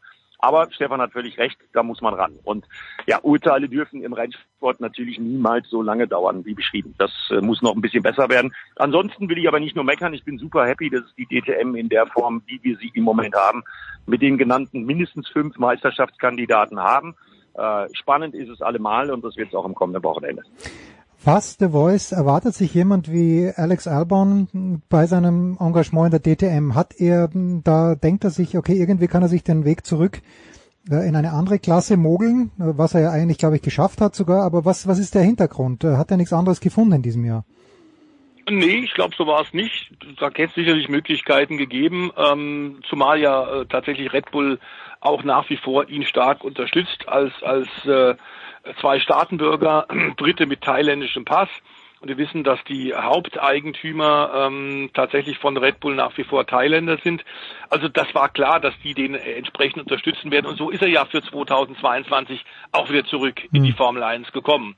Aber es ist wichtig, dass natürlich Rennfahrer ähm, Rennen fahren und nicht immer nur äh, als Testfahrer äh, oder im, im Simulator hocken. Da kann er relativ wenig lernen und die DTM ist auf hohem Niveau. Also auch dort kriegst du deinen Race Groove, da bleibst du einfach im Rhythmus. Er hat in diesem Jahr ja auch deutlich äh, Steigerungen gezeigt. Am Anfang waren GT-Autos für ihn Autos mit Dach relativ neu, nach einer reinen langen Formelkarriere. Inzwischen hat er sich da wirklich reingefuchst und äh, wie Eddie auch gerade schon gesagt hat, er hat auch schon in diesem Jahr gewonnen. Das gibt wieder Selbstbewusstsein, das gibt Selbstvertrauen und ähm, da ist vielleicht, um, um sich tatsächlich wach, die Reflexe wach zu halten, ist die DTM sicherlich nicht nur für einen Alex Albon eine gute Adresse. Das könnte ich mir in Zukunft auch von anderen Leuten vorstellen, bei denen man merkt, okay, Formel 1 hat eben nur 22 Cockpits, ähm, die sind möglicherweise alle schon besetzt. Was mache ich denn in der Zwischenzeit? Ähm, da gibt es so viele Alternativen auf diesem Niveau eigentlich weltweit nicht. Hm. Da kann ich nur zustimmen, Stefan. Und äh, Alex Albon ist ein Beispiel, aber wir brauchen nur bei dem Team gucken. Äh, also Stefan hat gerade die Unterstützung von Red Bull angesprochen. Liam Lawson ist ebenso wie Alex Albon im Red Bull Fahrradkader. Ja, und die meinen das wirklich ernst. Zu Saisonbeginn hieß es ja, dass äh, Nick Cassidy äh, häufiger mal zum Einsatz kommen wird, nämlich immer dann, wenn Alex Albon, er ist ja auch Ersatzfahrer in der Formel 1, äh, gebraucht wird. Das ist aber nicht eingetreten, weil man erkannt hat, dass man Meisterschaftschancen hat und deswegen fährt Alex Albon auch hier in Assen und dass das kein Abstieg ist. Mit der DTM hat er ja gerade mit seinem neuen Formel 1 Vertrag äh, nachdrücklich beweisen können. Ja, und Liam Lawson, der fährt in der Formel 2, der ist äh, 19 Jahre jung, der jüngste DTM-Sieger aller Zeiten. Also die DTM präsentiert sich da schon als ganz gutes Sprungbrett. Ja, Samstag und Sonntag, die Rennen jeweils im Livestream 13.30 Uhr geht's los. Qualifying immer um 10.05 Uhr, Samstag und Sonntag bei RAN.de. Ein Wort noch vielleicht, Eddie, weil du ja auch vor Ort bist, aber ganz generell zu Sophia Flörsch, die noch keinen Punkt gemacht hat in diesem Jahr. Ist sowas erwartbar? Äh, woran liegt's? Ja, also man muss ja dazu sagen, dass die Abstände in der DTM in diesem Jahr unglaublich äh, klein sind. Mhm. Also wenn wir äh, 21 Autos innerhalb einer Sekunde haben, und das war zuletzt immer die Regel, äh, ja, und wenn man dann äh, Sophia Flörsch sich rauspickt und dann mal guckt, äh, wie viel Rückstand hat sie zum Beispiel auf einen Markenkollegen, der schon zweimal Vizemeister war, nämlich Nico Müller, mhm. äh, dann ist das schon eine sehr respektable Leistung. Das ist halt für uns Zuschauer toll, dass die Autos so eng beieinander liegen. Für die Fahrer ist es aber blöd, für die Fahrer und Fahrerinnen, weil irgendeiner muss ja letzter werden. Und äh, das hat jetzt die Sophia ein paar Mal getroffen.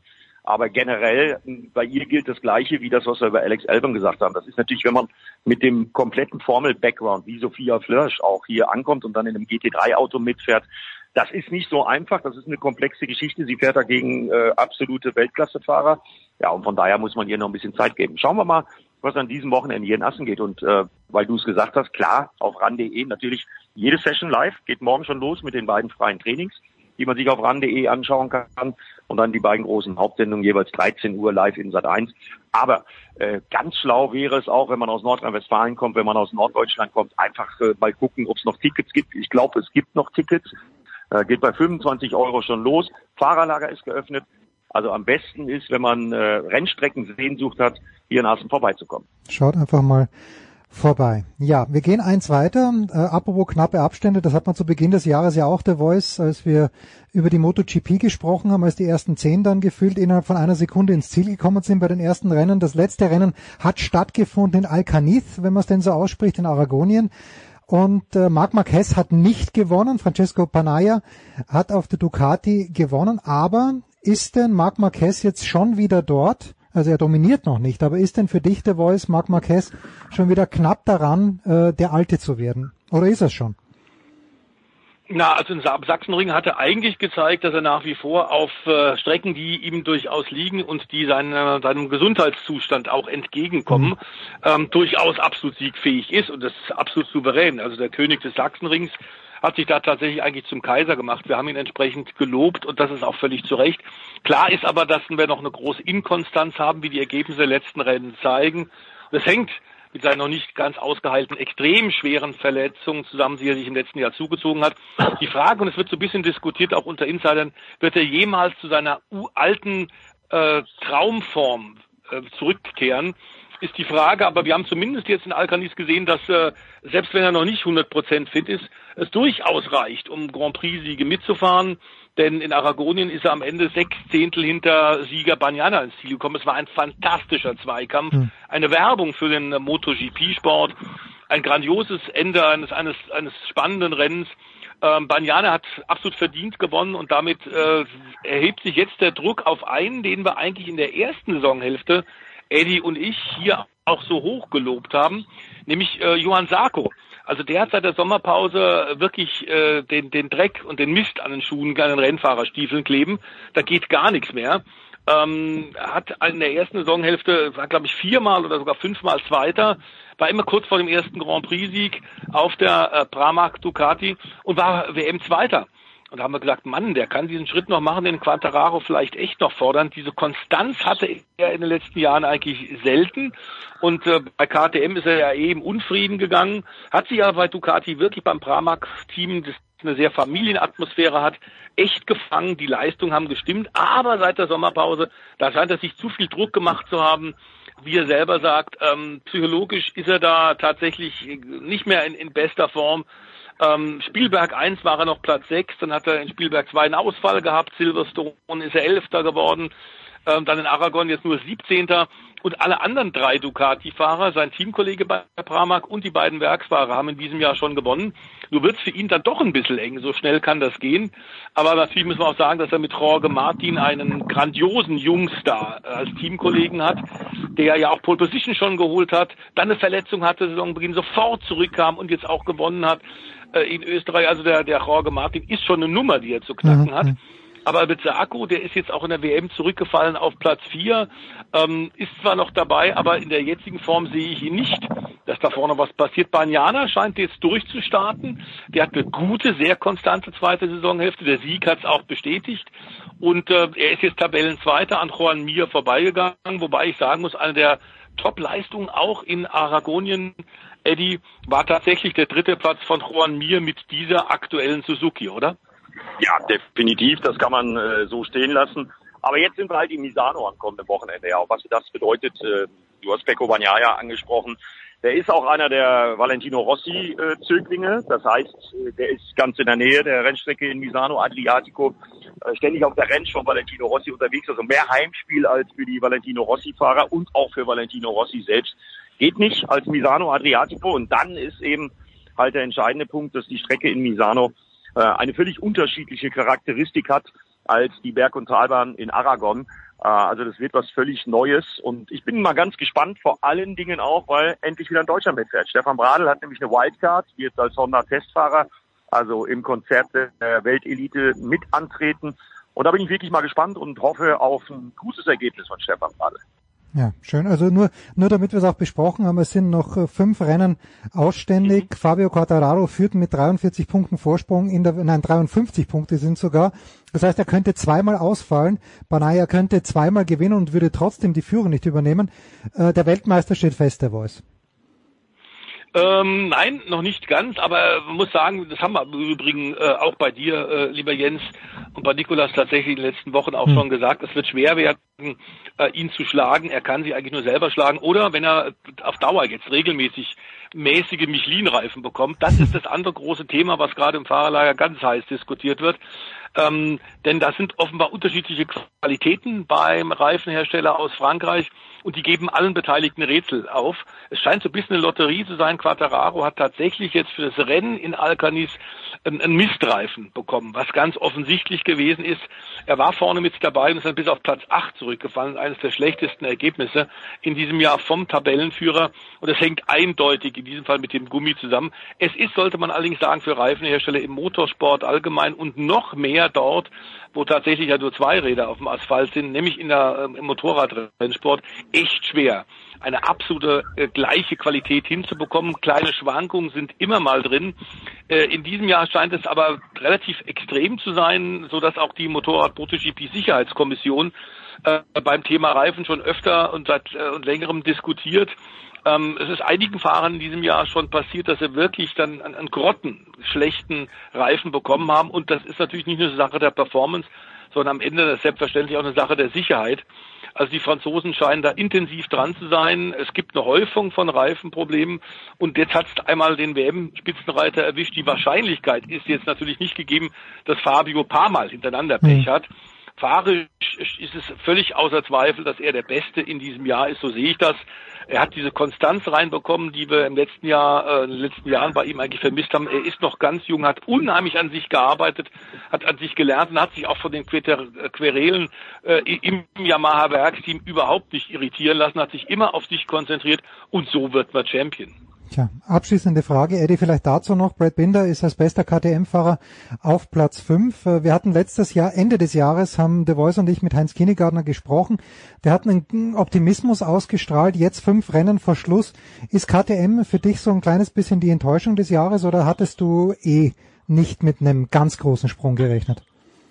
Nein, also das kann man nicht sagen. Enttäuschung äh, würde ich da wirklich äh, nicht in den Mund nehmen, das Wort, weil ich meine, die haben Rennen gewonnen und die sind nah dran. Und äh, für die MotoGP gilt das gleiche wie das, was ich gerade für die DTM gesagt habe. Das Feld ist so ungeheuer eng und äh, da reicht wirklich eine Kleinigkeit aus, die nicht passt. Und dann ist man eben nicht vorne, sondern eben nur auf Platz 10, 11, 12. Also Enttäuschung auf keinen Fall. Ich glaube sogar, dass KTM sich jetzt zum Saisonende hin noch ein bisschen stabilisieren wird. Alles klar. Aber nochmal der Hinweis, an diesem Wochenende kümmert sich Eddie um die DTM bei Sat 1 Samstag und Sonntag ab 13 Uhr, die Rennen jeweils ab 13.30 Uhr und im Stream auch äh, die Qualifyings und das Training bei ran.de. Danke dir Eddie, The Voice bleibt noch ein paar Minuten bei uns, denn gleich geht's weiter mit der Formel 1.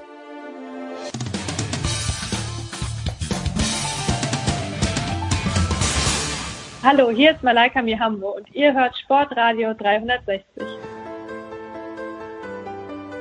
Ja, und weiter geht's in der Big Show 526. Wie angekündigt, äh, The Voice ist dabei geblieben, neu dazugekommen von Formel1.de, der Chefredakteur Christian Nimmervoll. Servus Christian. Hallo Jens, grüß dich. Und von motorsport.com Stefan Ehlen. Servus Stefan. Hallo zusammen. Stefan, ich muss mit dir anfangen, weil im ganz, ganz kurzen Vorgespräch hast du gemeint, also The Voice hat gemeint, wie oft ziehen sich die beiden äh, Magnete Verstappen und Hamilton nochmal an. Äh, und ich meinte ganz kess, die sind jetzt quitt nach der Silverstone und Monza-Geschichte. Du gehst aber davon aus, es wird nicht der letzte Zusammenprall gewesen sein. Warum? Ja, das kracht nochmal, da bin ich mir recht sicher. Äh, beide sind ja so drauf gestrickt, ähm, dass sie halt nun mal nicht nachgeben und beide sind auch so einfach gemünzt, dass sie da im Zweifelsfall die Brechstange rausholen und zeigen, ich bin der, ich bin der Landvogt, Platz da, frei nach Bud Spencer. ähm, und ich glaube tatsächlich jetzt, dass der Hamilton jetzt ein paar Mal dagegen gehalten hat. Das haben wir in Silverstone schon gesehen und das haben wir jetzt wieder gesehen in Monza. Und ich kann mir gut vorstellen, dass das im Prinzip so weitergeht. Also der Verstappen wird natürlich aggressiv weitermachen keine Frage. Das ist irgendwo auch sein Stil, den wird er weiter fortsetzen. Und wir haben jetzt im, im Saisonverlauf gesehen, das geht so ein bisschen hin und her. Mal verliert er eine Punkte aus Gründen, ja, weil er abgeschossen wurde, zweimal in Folge zum Beispiel, ähm, und mal verliert er andere Punkte, aber das läuft irgendwie so raus, habe ich den Eindruck, dass es spitz auf Knopf am Ende ausgehen könnte. Und wenn das wirklich so ist, und wir sehen zum Beispiel die WM-Entscheidung in den letzten drei Rennen und wissen einfach, dass die beiden halt klar die Nummer eins sind im jeweiligen Team, die sind einfach die zwei, die vorne fahren, dann kann ich mir wirklich sehr gut vorstellen, dass es da einfach nochmal scheppert, weil es dann drauf ankommt, um die eine Position vielleicht hin oder her. Also ausschließen tue ich es nicht. Irgendwie rechne ich sogar ein bisschen damit, glaube ich, weil die Dynamik, die, die geht da so ein bisschen in die Richtung, dass es tatsächlich jetzt auch psychologisch wird, meine Herren, ne? auch frei nach dem Boot. jetzt wird es psychologisch. Ähm, und der, der Hamilton ist da ja keiner, der da, der da nicht sticheln würde. Ganz im Gegenteil, der streut ja immer mal wieder solche Sachen ein. Und der Verstappen, äh, glaube ich, der ist da schon empfänglich für sowas, dass er grundsätzlich mal sagt, so, ich äh, lasse dann auf der Strecke meine Taten sprechen. Und die Taten von Max Verstappen auf der Rennstrecke, die sind halt dann ab und zu mal härterer Natur. Und ja, also ich gehe einfach davon aus, das ist wie, wenn man da quasi zwei, ähm, zwei Kreisel startet auf dem Tisch, irgendwann treffen die sich garantiert nochmal, weil irgendwo geht die Linie da zusammen. Ja, der eine will halt beweisen, hey, ich, ich bin noch eine Spur härter und der andere will sagen, so Freund mit mir nicht. Und ja, deswegen glaube ich schon, irgendwann treffen die nochmal aufeinander, irgendwann scheppert's nochmal. Mit welchem Ausgang, keine Ahnung. Wir haben jetzt ja alles gehabt. Beide sind rausgefallen in Monza. Wir haben gehabt, dass nur der Verstappen abgeflogen ist in Silverstone. Vielleicht erwischt es auch mal nur den Hamilton, wer weiß. Wer weiß. Ja, und jetzt äh, muss ich den Österreicher in der Runde fragen. Christian, niemand liest Toto Wolf äh, und Dr. Helmut Marko so wie du oder liest in denen so wie Ich finde immer spannend, wenn die sich dann am Ende hinstellen müssen und die ganze Situation am, äh, in Silverstone sagt der eine Rennunfall, in Monza sagt der andere Rennunfall. Ähm, glaubst du, dass die privat gut miteinander auskommen und nur hier das, äh, das äh, rivalisierende Pärchen geben oder wie liest du die beiden Teamchefs? Nein, nein das, das glaube ich nicht, dass die sich privat auf ein Gläschen Wein treffen, um ehrlich zu sein. Oder ich, ich weiß es, dass das nicht der Fall ist.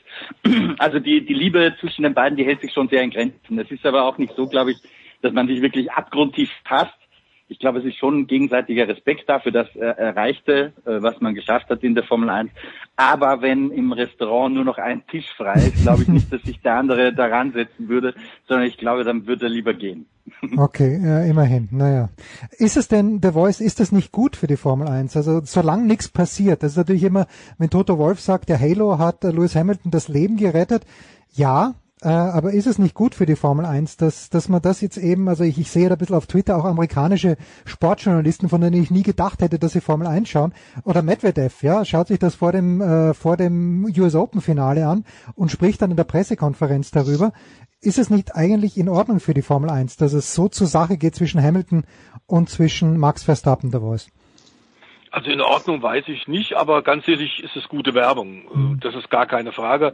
Ähm, solange tatsächlich, wie du gesagt hast, keiner verletzt ist, ähm, gehört es zum Showbusiness ganz sicherlich dazu. Und gerade die Amerikaner lieben ja auch, was den Motorsport angeht, tatsächlich diese, diese Mischung zwischen Sport und Show, mal mehr Show bei NASCAR, mal mehr Sport bei IndyCar, aber es ist immer eine Mischung. Ähm, weltweit PR kriegen sie auf jeden Fall, gar keine Frage. Es ist die Frage, ob der sportlichen Notwendigkeit.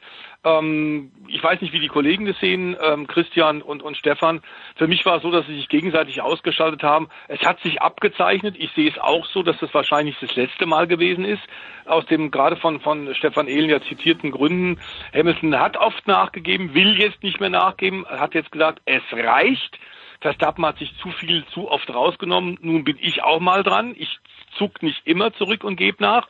Und Verstappen, das ist von Anfang an auch in der Formel 3 schon sein Stil gewesen. Ich gehe in Lücken rein, gnadenlos, so ein bisschen tatsächlich auch an Ayrton Senna erinnern, um, äh, kriegt damit Respekt. Er hat bei vielen anderen im Fahrerfeld der Formel 1 großen Respekt. Aber Hamilton sagt genug ist hm. genug.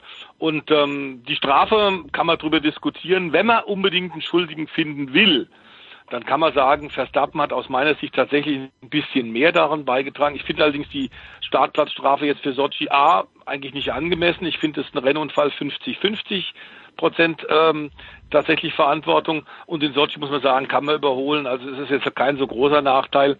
Aber ich glaube tatsächlich so ein bisschen erinnernd, wie viele andere Kollegen ja auch schon an, an die Rivalität, das war eine teaminterne Rivalität bei McLaren zwischen Senna und, und Prost. Das könnte ich mir vorstellen, dass es tatsächlich auch bis ins letzte Rennen so geht. Äh, es wird immer hin und her gehen, aber der PR-Wert ist natürlich auch bei solchen Kollisionen für die Formel 1 weltweit enorm. Hm. Jetzt äh, wollen wir, Christian, ich komme zu dir zurück, wollen wir natürlich nicht vergessen, dass in äh, Monza ja, dass McLaren gewonnen hat. Das erste Mal nach ewigen Zeiten und dass erstaunlicherweise nicht Lando Norris derjenige war, der auf dem Siegesprotest oben gestanden ist. Dr. Helmut Marko hat nach dem Rennen auch gesagt, na, es ist schön, dass Daniel Ricciardo gewonnen hat, weil er jetzt wieder dieses Selbstvertrauen hat. Also wer diese Formel 1 Dokumentation angeschaut hat auf Netflix, auch nicht die ganze, der merkt, äh, also ohne Selbstvertrauen existiert Daniel Ricciardo eigentlich gar nicht. Ist das jetzt ein Ausrutscher nach oben gewesen, Christian, oder weil Sie waren ja dabei, McLaren, aber Sie waren ja nie verdächtig, ein Rennen zu gewinnen. Waren das wirklich jetzt nur die günstigen Umstände oder für den Rest der Saison dürfen wir da auch mit McLaren rechnen? Also Andreas Seidel, der Teamchef, der hat unmittelbar nach dem Rennen in Monza gesagt, wir sollten nicht vergessen, dass wir erst vor einer Woche in Zandvoort komplett zerstört wurden. Hm. Da waren sie nämlich Zehnter und Elfter. Und ich glaube, dass die Wahrheit für McLaren irgendwo zwischendrin liegt, äh, wo McLaren hingehört an Konkurrenzfähigkeit. Das ist halt immer ein bisschen streckenabhängig, das kennen wir in der Formel 1. Interessanter finde ich die Dynamik, was jetzt Daniel Ricciardo im Speziellen betrifft, weil der ist ja tatsächlich aus der Sommerpause zurückgekommen ähm, und dass er jetzt ausgerechnet in Monza nicht nur ja ein Zufallstreffer landet, sondern man muss ganz klar sagen, auch vor dem Unfall von Verstappen und Hamilton war ja vielleicht nicht das schnellste Auto im Feld zwangsläufig, aber es hat gereicht, um sich an der Spitze zu behaupten nach diesem guten Start, den er gehabt hat. Und Monza wiederum ist eine Strecke, wo das Bremsen enorm wichtig ist. Und gerade das Bremsen war der Punkt im, im Fahrstil, wo Daniel Ricciardo bisher seine Schwierigkeiten hatte mit diesem Auto. Da hat ihm ein bisschen das Vertrauen gefehlt. Aber wir erinnern uns im Red Bull, als er sich wohlgefühlt hat, da war er immer der, der mit extrem späten Bremsmanövern äh, wahnsinnige teilweise Überholmanöver geschafft hat. Also ich glaube, dass er jetzt möglicherweise irgendwie einen Schalter umgelegt hat, dass er mit diesem Auto äh, diesen Bereich getroffen hat und gefunden hat, äh, mit dem er wieder Vertrauen hat, mit dem er wirklich konkurrenzfähig auch auf dem Niveau von Norris fahren kann. Und die Frage ist, trifft er diesen Bereich jetzt wirklich auf jeder Strecke unter allen Umständen? Ähm, oder ist Monza einfach äh, irgendwas passiert, mhm. wo ein paar Umstände zusammengekommen sind, die ihm sehr geholfen hat? Das gilt jetzt ein bisschen zu beobachten, aber ich glaube schon, bei Sportlern, nicht nur in der Formel 1, auch in anderen Sportarten, spielt sehr oft äh, einfach dieses berühmte Momentum eine Rolle. Jens, muss ich dir nicht erzählen, was bei US Open Damen passiert ist, ja? ja. Ähm, vielleicht passiert sowas auch bei Daniel Ricciardo, dass das einfach ein klassischer Befreiungsschlag war. Ich würde es ihm persönlich wünschen, weil ich bin überzeugt davon, dass er dieses Jahr unter Wert geschlagen wurde bisher. Ja, das Einzige, was immer noch gegen die McLaren spricht, ist eindeutig die Farbe des Autos. Dann gab es, äh, Stefan Ehlen, äh, ein kleines bisschen, also zumindest nach außen hin habe ich so wahrgenommen, Fragezeichen, was macht Sebastian Vettel im kommenden Jahr. Jetzt ist es seit kurzem bestätigt. Der Voice hat mir auch nochmal eine Mail geschickt. Es gibt auch einen Tweet des Aston Martin Teams, dass äh, Lance Stroll und Sebastian Vettel im kommenden Jahr wieder das äh, Team bilden werden. Ist das jetzt für dich in irgendeiner Art und Weise überraschend gewesen? Hast du wirklich für einen Moment dran geglaubt, dass Sebastian Vettel seine Karriere vielleicht sogar beenden würde? Kurze Antwort, nö. Die etwas ausführlichere Antwort, also es ist im Prinzip stating the obvious, weil als der Sebastian Vettel damals unterschrieben hat bei Aston Martin, war von Anfang an die Rede, es sei ein mehrjähriger Kontrakt, also ein mehrjähriger Vertrag. Das sind möglicherweise halt irgendwo Klauseln im Spiel, die dann besagen, das Team muss mindestens auf Position so und so oder er mhm. muss mindestens XY Punkte haben, dann verlängert sich der Vertrag automatisch. Und so war es jetzt halt wahrscheinlich irgendwo noch dass da vielleicht Verhandlungsspielraum bestanden hat, dass man noch irgendwo einen Knopf hinsetzen musste, weil vielleicht Bedingung A oder Bedingung B oder Bedingung C nicht erfüllt waren. Aber grundsätzlich war das immer der Plan, dass Sebastian Vettel bleibt, dass Lance Stroll bleibt, ist jetzt auch nicht so die große Überraschung, wenn der Papa das Team gekauft hat und der Boss ist von Aston Martin. Und beim Vettel, glaube ich, das ist so ein Typ, das hat man ja auch diskutiert, als er in seinem letzten Ferrari-Jahr war zum Beispiel. Das ist keiner, der da hinschmeißt und sagt, so, jetzt, jetzt reicht's, jetzt gehe ich, jetzt habe ich die Nase voll, läuft nicht mehr, passt nicht mehr ähm, ich glaube schon, dass der sich sehr bewusst für Aston Martin entschieden hat und gesagt hat, okay, sicherlich mit dem Hinblick, dass er gesagt hat, dieses Jahr regelmäßig aufs Podium, vielleicht auch mal ein Rennen gewinnen nach der Form von Racing Point letztes Jahr, da konnte man davon ausgehen, dass das vielleicht funktioniert. Insofern kann man natürlich sagen, die Enttäuschung ist vielleicht jetzt eher groß. Aber ich bilde mir ein, er hat schon gewusst, 2022 gibt es die neuen Regeln. Und da weiß man nicht, was passiert. Das kann sein, Aston Martin ist dann ein Top-3-Team. Es kann aber genauso gut sein, Aston Martin ist dann ein ja, Top-3-Thema von hinten her gesehen. Mhm. Das heißt, diese Unwägbarkeit hat er auf jeden Fall drin gehabt, als er gesagt hat, ich gehe für mehrere Jahre dorthin. Und dementsprechend glaube ich auch, so wie er sich immer geäußert hat, von Jahresanfang an, Team taugt ihm, die Stimmung passt, die Atmosphäre passt, die schieben was an, die haben ein Budget. Ähm, er ist da auch irgendwo die Nummer eins. Ne? Er ist da klar gesetzt als der Platzhirsch. Und der Lance Stroll tut halt auch noch mit. Den hat er aber eigentlich inzwischen recht gut im Griff meistens im Qualifying und im Rennen. Also das schaut eigentlich auch gut aus. Also rundrum ist es im Prinzip ein Wohlfühlpaket für den Vettel. Die, die lesen ihm jeden Wunsch von den Augen ab. Die sind hochzufrieden mit ihm. Er ist ein toller Markenbotschafter. Also was mehr kann man eigentlich wollen.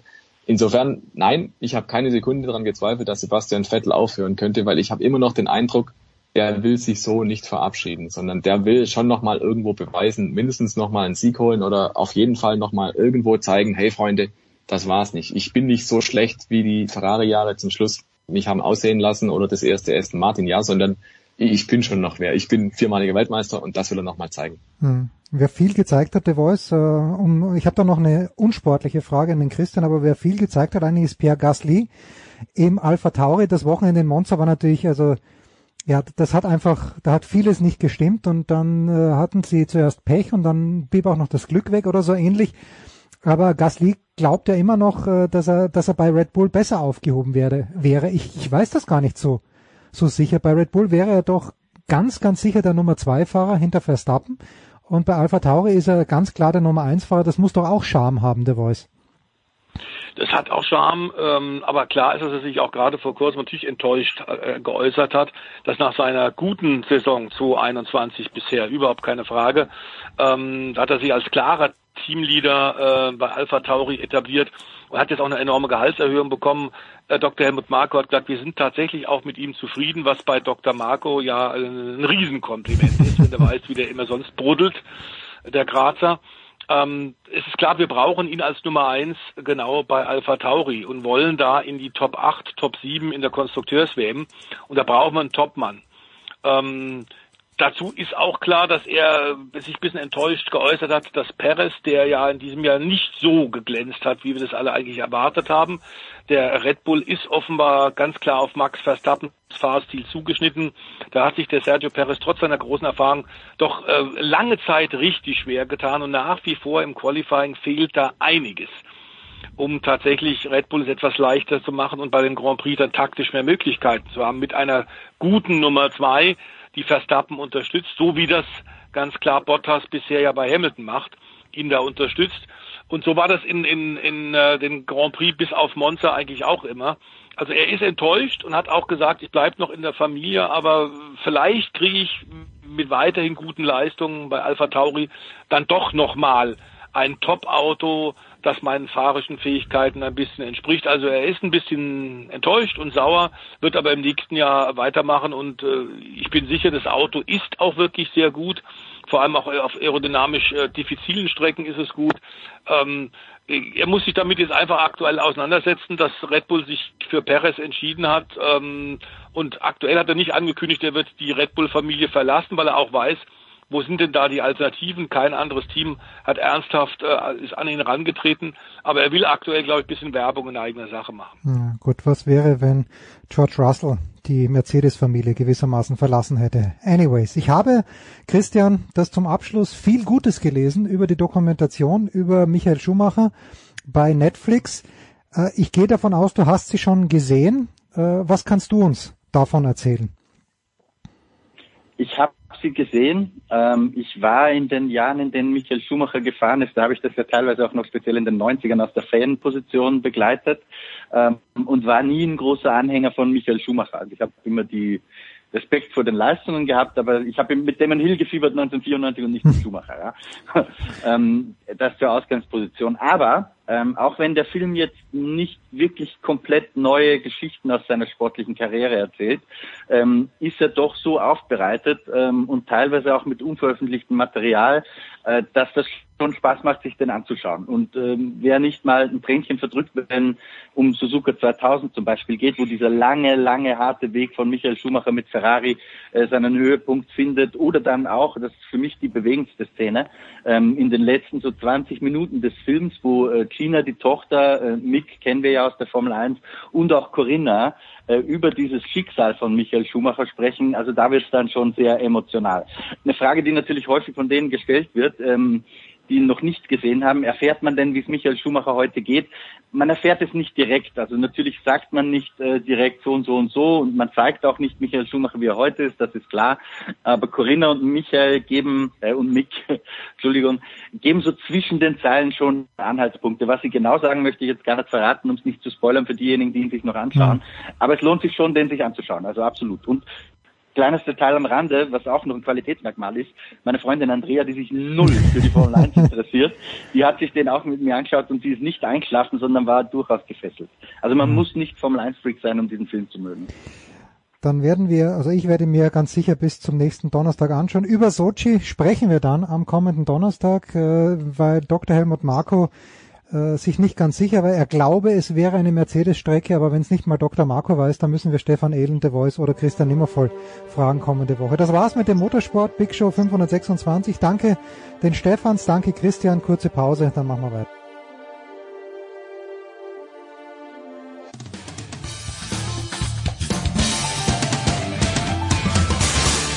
Servus, da ist der Oliver Marak und ihr hört Sportradio 360.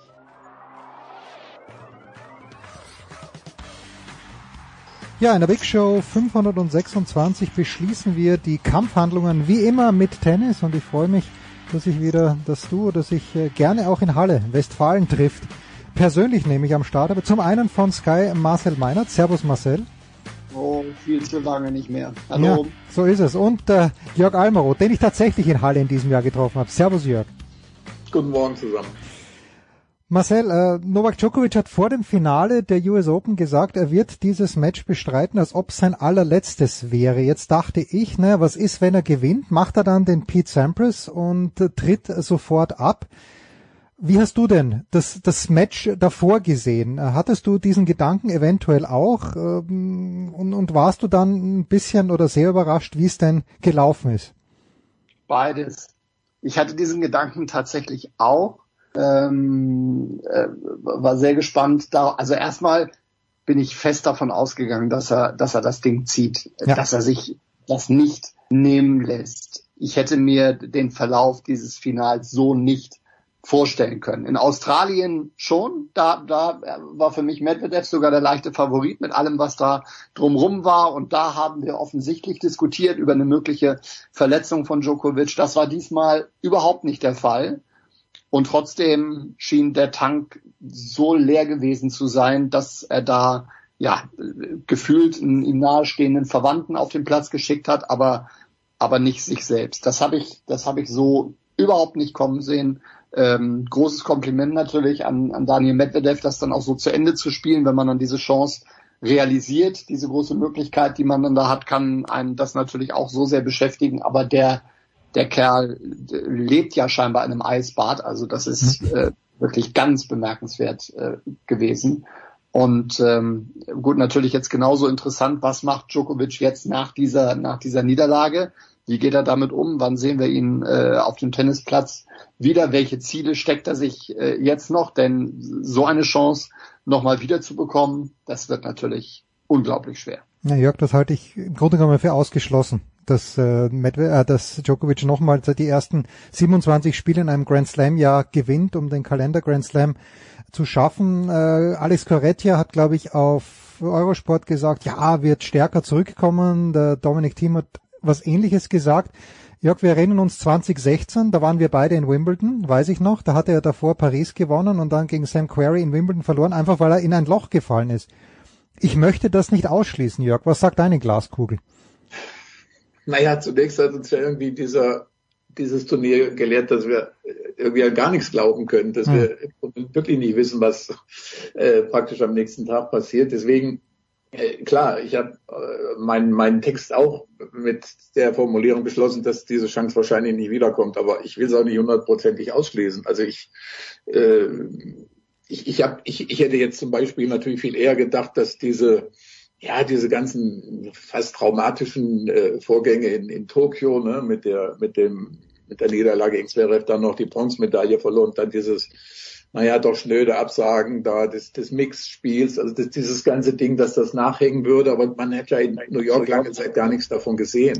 Ich meine, man, er hat ja, hat ja eben selbst, selbst Zverev dann noch irgendwie niedergerungen und äh, ja, wie Marcel auch gesagt hat, der hätte das gedacht. Also ich meine, in ja. drei Sätzen, vier, vier, vier, das, das, also wirklich, das ist jetzt, das ist wieder so eine Wette, wo du sagst, meine Güte, also stell dir vor, du hättest du hättest jetzt diese, diese beiden Spiele gewettet äh, oder überhaupt dieses Turnier gewettet. Raducano und, und, und, und Medvedev schlägt am Ende äh, Djokovic in drei Sätzen. Herrgott, keiner von uns müsste jeweils wieder arbeiten.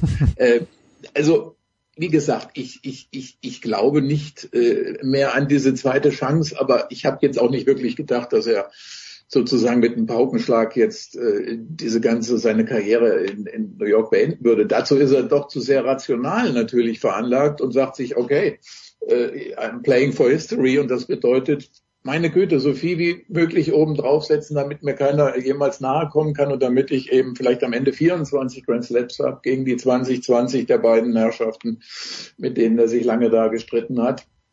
Äh, wobei, wie gesagt, die, die ganze, die ganze Gefechtslage ist ja sozusagen einfach eine andere geworden. Ich denke, da kommen wir vielleicht noch drauf. Ähm, wir haben jetzt die Ära der großen Dreis beendet. Ja. Punkt aus. Also jedenfalls wenn wir die drei nehmen, also das ist bestenfalls noch zwei. Und auch bei den Zweien muss man vielleicht ein Fragezeichen setzen. Ja, also Jörg spielt sicherlich darauf an, Marcel, dass wir Rafael Nadal vor kurzem noch auf Krücken gesehen haben auf Instagram. Ich kann es mir ganz schwer, ich, ich diskutiere auch gerne mit meinem Sohn drüber. Also Federer wird nicht mehr zurückkommen. Das hat der Simon Graf auch in New York so ein bisschen anklingen lassen, als ich mit ihm gesprochen habe. Und Nadal weiß man auch nicht ähm, wie, wie muss man das Abschneiden von Alexander Zverev bewerten, Marcel, der dann über 50, ich dachte, dass Zverev eine Chance hat, also im Laufe des Turniers dann, weil Djokovic mir schon auch gegen Brooksby schon ziemlich tight vorgekommen ist. Er verliert gegen Nishikori einen Satz, was er nach dem 6-2, 6-0 bei Olympia, was mich auch ein bisschen überrascht hat, äh, müsste Zverev ein bisschen enttäuscht sein. Er selbst war es ja, weil er sagt, na, es ist wie wenn man von einer Freundin verlassen wurde oder ist es aller Ehren wert, in fünf Sätzen gegen den besten Spieler der Welt auszuscheiden? Naja, am Anfang musst du natürlich enttäuscht sein, weil die Form so gut war wie vielleicht noch nie. Du rechnest dir eine ganze Menge aus, hast Djokovic gerade drei Wochen vorher geschlagen, gehst dann über fünf Sätze, hattest in diesen fünf Sätzen auch immer wieder Momente, an denen du dich, an die du dich zurückerinnern wirst und sagst, ah, da, und wenn du da das Break im zweiten und möglicherweise durchservierst, und dann 2-0 Sätze vorne wird's ein anderes Match und, und, und all solche Kleinigkeiten, dann muss man natürlich zuerst enttäuscht sein. Äh, gleichwohl mit, mit ein bisschen Abstand äh, hat er ein hat ein hervorragendes Turnier gespielt, hat wahrscheinlich dann am Ende einen Assist dazu geleistet, dass Medvedev den, mhm. den äh, das Turnier gewonnen hat. Das wird ihm relativ wenig helfen, ähm, aber er kommt auch auf Grand Slam Ebene näher ran. Ich finde die Einstellung grundsätzlich richtig, dass er jetzt sich da nicht hinstellt und sagt, ich bin damit zufrieden, äh, so wie ich gespielt habe, sondern natürlich muss das Ziel eines Alexander Zverev, so wie er äh, aktuell auftritt, ähm, sein, äh, ein Grand Slam Turnier zu gewinnen, ohne jetzt sagen zu müssen, es muss bei den Australian Open sein oder es muss bei den French Open nächstes Mal sein. Er muss einfach versuchen, sich für jedes Turnier so optimal wie möglich an den Start zu bringen. Das hat er diesmal äh, geschafft, ist durch die ersten Matches so gut durchgerauscht wie auch noch nie bei einem, bei einem ähm, Grand Slam Turnier hat so wenige Körner gelassen, wie es äh, wie es nur geht. So und wenn man dann gegen den bis zu diesem Zeitpunkt absolut unangefochtenen äh, Spitzenmann verliert, dann muss man das zur Kenntnis nehmen, aufstehen und beim nächsten Mal wieder angreifen. Da ist ihm kein Zacken aus der Krone gebrochen, meiner Meinung nach. Hm. Und äh, Jörg, wir hatten ja im Frühjahr auch ein kleines bisschen drüber gesprochen, dass er vielleicht neuen Input braucht, dass der Papa alleine, er hat ja noch einen zweiten Trainer, aber dass der, dass das Trainerteam vielleicht erweitert werden müsste. Da scheint jetzt bei Zverev äh, zumindest in dieser Hinsicht alles im Reinen zu sein. Ja, ähm, ich will nur, nur noch einen ganz kurzen Satz sagen. Also ich ähm, teile ja die, diese Meinung auch, dass er natürlich bis, bis zu dem Djokovic äh, Match natürlich das eigentlich das den besten, konsequentesten Grand Slam seiner seiner Karriere gespielt hat äh, mit mit mit diesen Siegen. Ne? Er hat zum ersten Mal wirklich keine Kraft vergeudet und so weiter. Aber äh, der Punkt ist, in, in manchen dieser großen Spiele sind es halt immer noch wieder diese Kleinigkeiten, wo du denkst, da fehlt eben noch ein bisschen. Ne? Was wäre im dritten Satz diese Chancen, die er da hat liegen lassen. Also äh, Djokovic war da auch nicht so hundertprozentig sattelfest. Es wäre also schon möglich gewesen, ihn ihn also auch an dem Tag äh, zu schlagen. Äh, nichtsdestotrotz klar. Äh, er hat sich, er hat sich insgesamt sortiert. Er, er, er steht gut in diesem Rennen da. Aber es ist ja auch, auch eigentlich auch wieder klar geworden in New York. Klar, äh, da ist der, da ist der Djokovic sozusagen, äh, der verliert ein ganz großes Match beim Grand Slam und, und Zverev ist nicht der Sieger, sondern mhm. Medvedev ist der Sieger. Also du siehst, es ist ja da auch in dieser ja, zweiten Reihe kann man das ja nicht nennen, um Himmels Willen. Aber da sind auch andere im Spiel und, und Medvedev ist halt jetzt ein großer Player. Ne? Er ist eigentlich der größte Player da geworden, äh, der jetzt eben auch naja, wie man so schön sagt, eben einmal das Gefühl jetzt schon gekannt hat, äh, durchgespielt, diesen Grand Slam durchgespielt zu haben, ne? bis, bis zum Sieg. Und naja, also das, es, es wird nicht einfacher. Also Zverev hat ja im Grunde bei, bei den beiden letzten US Open jedes Mal wirklich eine ziemlich schmerzhafte Erfahrung gemacht, ne? dass also alle Großen äh, letzten Endes früher oder später verloren haben und er trotzdem nicht der Sieger ist. Ne? Wobei das letztjährige Erlebnis natürlich ein viel bittereres gewesen ist, als das in diesem Jahr, würde ich meinen. Ja. Trotzdem klar, um auf die Frage nochmal zurückzukommen, äh, die Mannschaft steht und äh, ich, ich fand es, ich fand es, äh, na gut, es, es kam ja von beiden Seiten mit Jess Green, ne, dass er zum einen natürlich sagt, okay, ich will vielleicht nicht mehr so viel reisen, andererseits aber vielleicht auch schon die klare Ansage war, ich brauche vielleicht einfach jetzt einen neuen, neuen Input, ne? Und, und, und, und, und plötzlich wolltest du dir irgendeinen verrückten walisischen Rugby-Menschen, äh, äh, der, der sich irgendwie schon mal den Finger hat, mhm. irgendwie abnehmen lassen, um bei der Weltmeisterschaft teilzunehmen. Also ja, äh, ich finde es gut und äh, man wird man wird sehen, ob es über die Jahre eben dann doch nochmal Veränderungen gibt. Äh, auch die, ob die eiserne Regel ähm, Family First dann bis in alle Ewigkeiten Bestand hat. In jedem Fall, ja, Zverev ist, ist, ist, ist in jedem Fall in einer, in einer ganz guten Ausgangslage. Das, das muss man einfach trotzdem mal festhalten.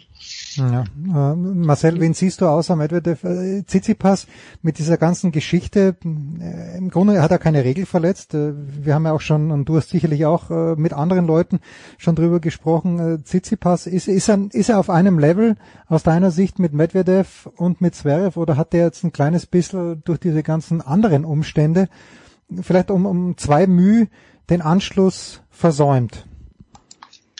ist halt immer die Frage, was wir auf einem Level bezeichnen. Grundsätzlich würde ich sagen, ja, er war vor allen Dingen ähm, während der Sandplatzsaison äh, absolut oben mhm. mit dabei. Ähm, French Open müssen wir jetzt nicht länger drüber reden und natürlich hat dann dieses Finale, ähm, dieses Verlorene gegen Novak Djokovic dann Spuren hinterlassen und solche Phasen werden werden alle, wenn wir jetzt mal Zverev, Medvedev, Tsitsipas ähm, als diejenigen äh, nehmen, die sich da vielleicht am ehesten, Dominik Thiem nach der Verletzung eingeklammert, äh, darum beigen, die, die Führungsposition unter sich auszumachen. Solche Phasen werden, werden alle mal haben. Und es kommt darauf an, wie man, wie man damit umgeht, äh, ob man dann möglicherweise Stärke draus zieht. An Medvedev ist auch mal dann stark, wenn er einen richtigen Lauf hat, wenn der dann mal unterbrochen wird, dann haben wir auch gesehen, dass es 2020 mal ein bisschen dauern kann, bis er den Faden dann, dann wieder aufnimmt. Und insofern wird es sehr spannend zu beobachten sein, wer da, wer da Konstanz entwickelt.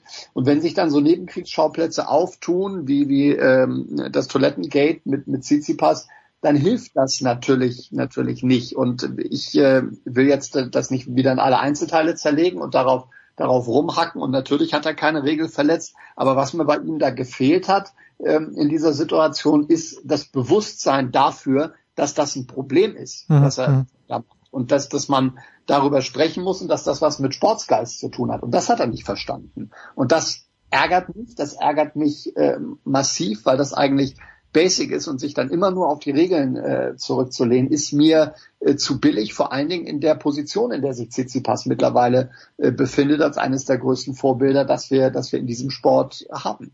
Hm. Und äh, wir wissen, was er, ja. Regeländerung einfach, ne? Also ja. das heißt eine Regeländerung. Ich meine, ja, klar, das ist die Konsequenz. Also ich denke, wir haben ja, das ist ja natürlich in Vergessenheit geraten bei der akuten Situation, aber wir haben natürlich schon äh, bei anderen Grand Slam Turnieren, jetzt tatsächlich eher bei den bei den Frauen äh, Situationen gehabt, wo, wo Spielerinnen, ich glaube, weiß es nicht mehr jetzt genau, aber das ging ja weit über zehn Minuten hinaus. Und das, das geht ja nicht. Und man muss natürlich auch Lösungen finden für diese, wenn du, wenn du draußen in, in New York auf Court, na 17, aber irgendwo weit draußen spielst, dann weißt du natürlich als Spielerin, wenn du dann einen Toilettenbreak nimmst, das dauert ewig, ne? Da einmal durch die ganze Masse hin und her und also wie gesagt, das ist noch, das ist echt noch eine Aufgabe für die Veranstalter, weil es einfach darum geht, dieses Spiel auch konsequent durchzuziehen ne? und nicht diese ganzen Mätzchen und, und so weiter durchziehen zu, äh, äh, zu erlauben. Also das ist wirklich, das ist wirklich ein Unding und äh, äh, wer ja mal den Account von unserem Freund Brad Gilbert verfolgt, das ist ja auch eines seiner Lieblingsthemen, ja. meines Übrigen auch über die letzten Jahre gewesen, dass das also wirklich eine elementare Verletzung dieses naja, Spielgedankens einfach ist. Ne? Das, das, das, also da muss man, da muss man sich wirklich, da müssen sich alle drum bemühen, dass, dass man da äh, im Übrigen, das, das führt jetzt noch viel weiter und führt uns heute zu weit, aber es geht ja auch darum, dass, dass, dass sich Leute wegen Krämpfen und so weiter behandeln lassen. Das geht nicht. Ja. Das, das geht nicht. Ne? Das geht nicht. Wenn du, wenn du einen Krampf hast, dann hast du, dann hast du ein Problem, das aus dem Spiel entstanden ist. Äh, das ist keine Verletzung im, im engeren Sinne. Und dann muss, äh, ja, entweder gibt es dann gibt's Zeit, auf, oder? Ja. Time Violation oder du gibst auf oder was auch immer. Aber äh, ich meine, das ist, äh, da, also da, da muss, da muss man wirklich einmal drüber nachdenken, was äh, da die Regeln wirklich schärfer zu fassen, um, um, um, um auch ja diesen, diesen wirklich ewigen Mätzchen Einhalt zu gebieten. Und bevor wir jetzt sowieso vielleicht drauf kommen, man muss, muss man mal sagen, im, im, im Frauenfinale, äh, Wahnsinn, ne, wie clean dieses Spiel war in jeder Beziehung. Ja, und, und dann aber trotzdem gibt's auch noch eine Verletzungsunterbrechung, Marcel. Aber natürlich, wenn äh, Emma blutet am Knie, dann gibt's ja auch keine, keine zwei Möglichkeiten. Jetzt äh, hat Marcel dieses Frauenfinale Raducanu gegen Fernandes äh, von den Quoten her in den USA zumindest, die in Deutschland und Österreich kenne ich nicht, aber in den USA hat bei den Damen mehr Menschen zugeschaut als bei den Männern. Ich, ich weiß nicht, wir haben Bianca Andreescu gesehen, 2019 äh, und, und äh, the next, the, mir geht es bei den Frauen so schnell immer mit dem next big thing und jetzt ist Emma Raducano the next big thing und äh, Fernandes hat den deutlich schwierigeren Weg gehabt, wenn man sieht, wen, wen die aller geschlagen hat. Äh, ich, ich wage noch nicht in Begeisterung auszubrechen, Marcel. Wie, wie begeistert bist du von diesem Finale oder von, generell von der Gemengelage, die sich aus diesem Finale ergibt bei den Frauen?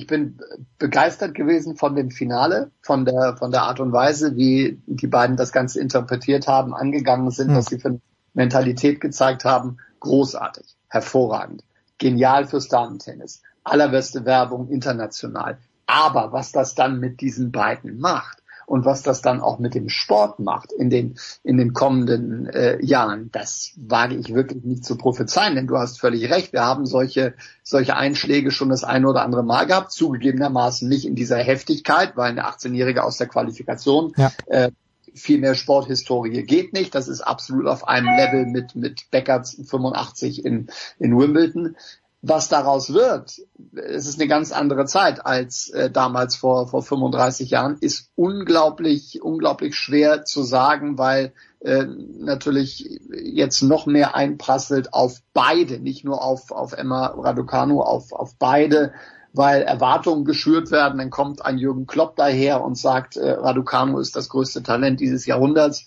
Schönen Dank. Und damit soll sie dann jetzt irgendwo nächste Woche in, nee, Luxemburg ist diese Woche, weiß ich nicht, dann, dann bei einem Turnier wieder spielen.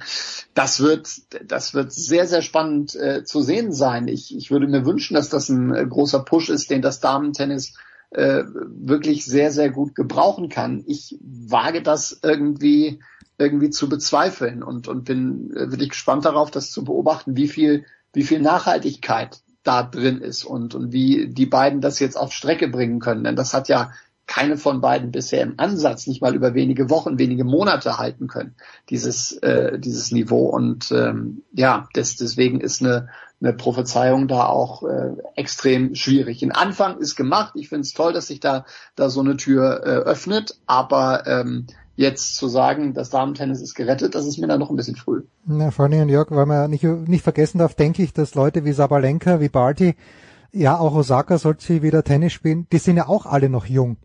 Also es ist ja, ja. ist ja eine komplett andere Gemengelage als bei den Männern.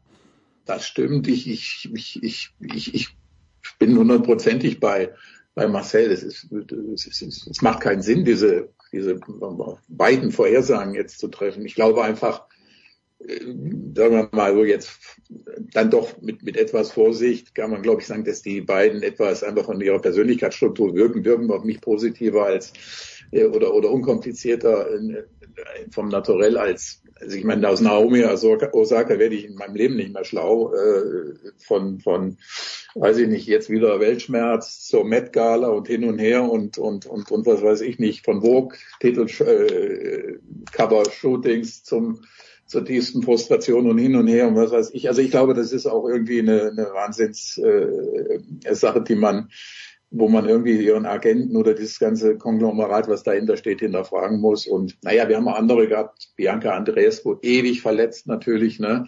Ich meine, die letzte einzig irgendwie halbwegs stabile Figur oder Figuren vielleicht dann doch waren, waren ja Halep und Barty, ohne dass die auch jemals irgendwie eine, natürlich eine Dominanz oder so ja, ausgeübt hätten. Das, das kann und will ich ja, oder will ja keiner von uns wahrscheinlich jetzt von Raducano oder Fernandes oder sowas erwarten. Ich denke, es ist einfach, für die würde es ja reichen, ja, einfach eine Rolle da vorne mitzuspielen, mhm. ne? als ewige Mitbewerberin, wo, wo ich jetzt natürlich wirklich ein bisschen Sorgen habe, ist natürlich jetzt bei Raducanu diese ganze britische Presse, die ja jetzt schon wirklich sich, äh, naja, also die, die ausgeflippt ist, regelrecht wieder fast, fast so wie, wie, weiß ich was, äh, äh, Dinge, die, wo man dachte jetzt, das ist, ist, ist eigentlich längst vergessen, ne? die, die, die, die Boulevardblätter, die da also wirklich jetzt äh, sich sich in, in, in Seitenweise und und und was da alles jetzt natürlich schon noch neben nebenher mit reinspielt, angeblich das erste Billion Dollar Spielerin und und was nicht alles. Klar, das das wird nicht ohne Spuren bleiben und äh, man kann nur hoffen, dass sie jetzt äh, naja Leute um sich herum hat, die, die dieses Ding managen können. Und naja, wer, wer könnte es besser als Maxchen Eisenbart natürlich? äh, das, das muss man ja sagen. Also wenn, wenn, wenn es, wenn einer diese, diese Aufgabe hat und glaubt, er ist dann wesentlich, wesentlich kompetenter als der Stuart Türke, der das also bei Naomi Osaka, glaube ich, aus dem gleichen Laden ja eigentlich, aber äh, das nicht wirklich hinkriegt, diese Frau in irgendeine Spur zu setzen. Naja. Tja, jetzt gibt's einen ganz harten Cut zum Abschluss.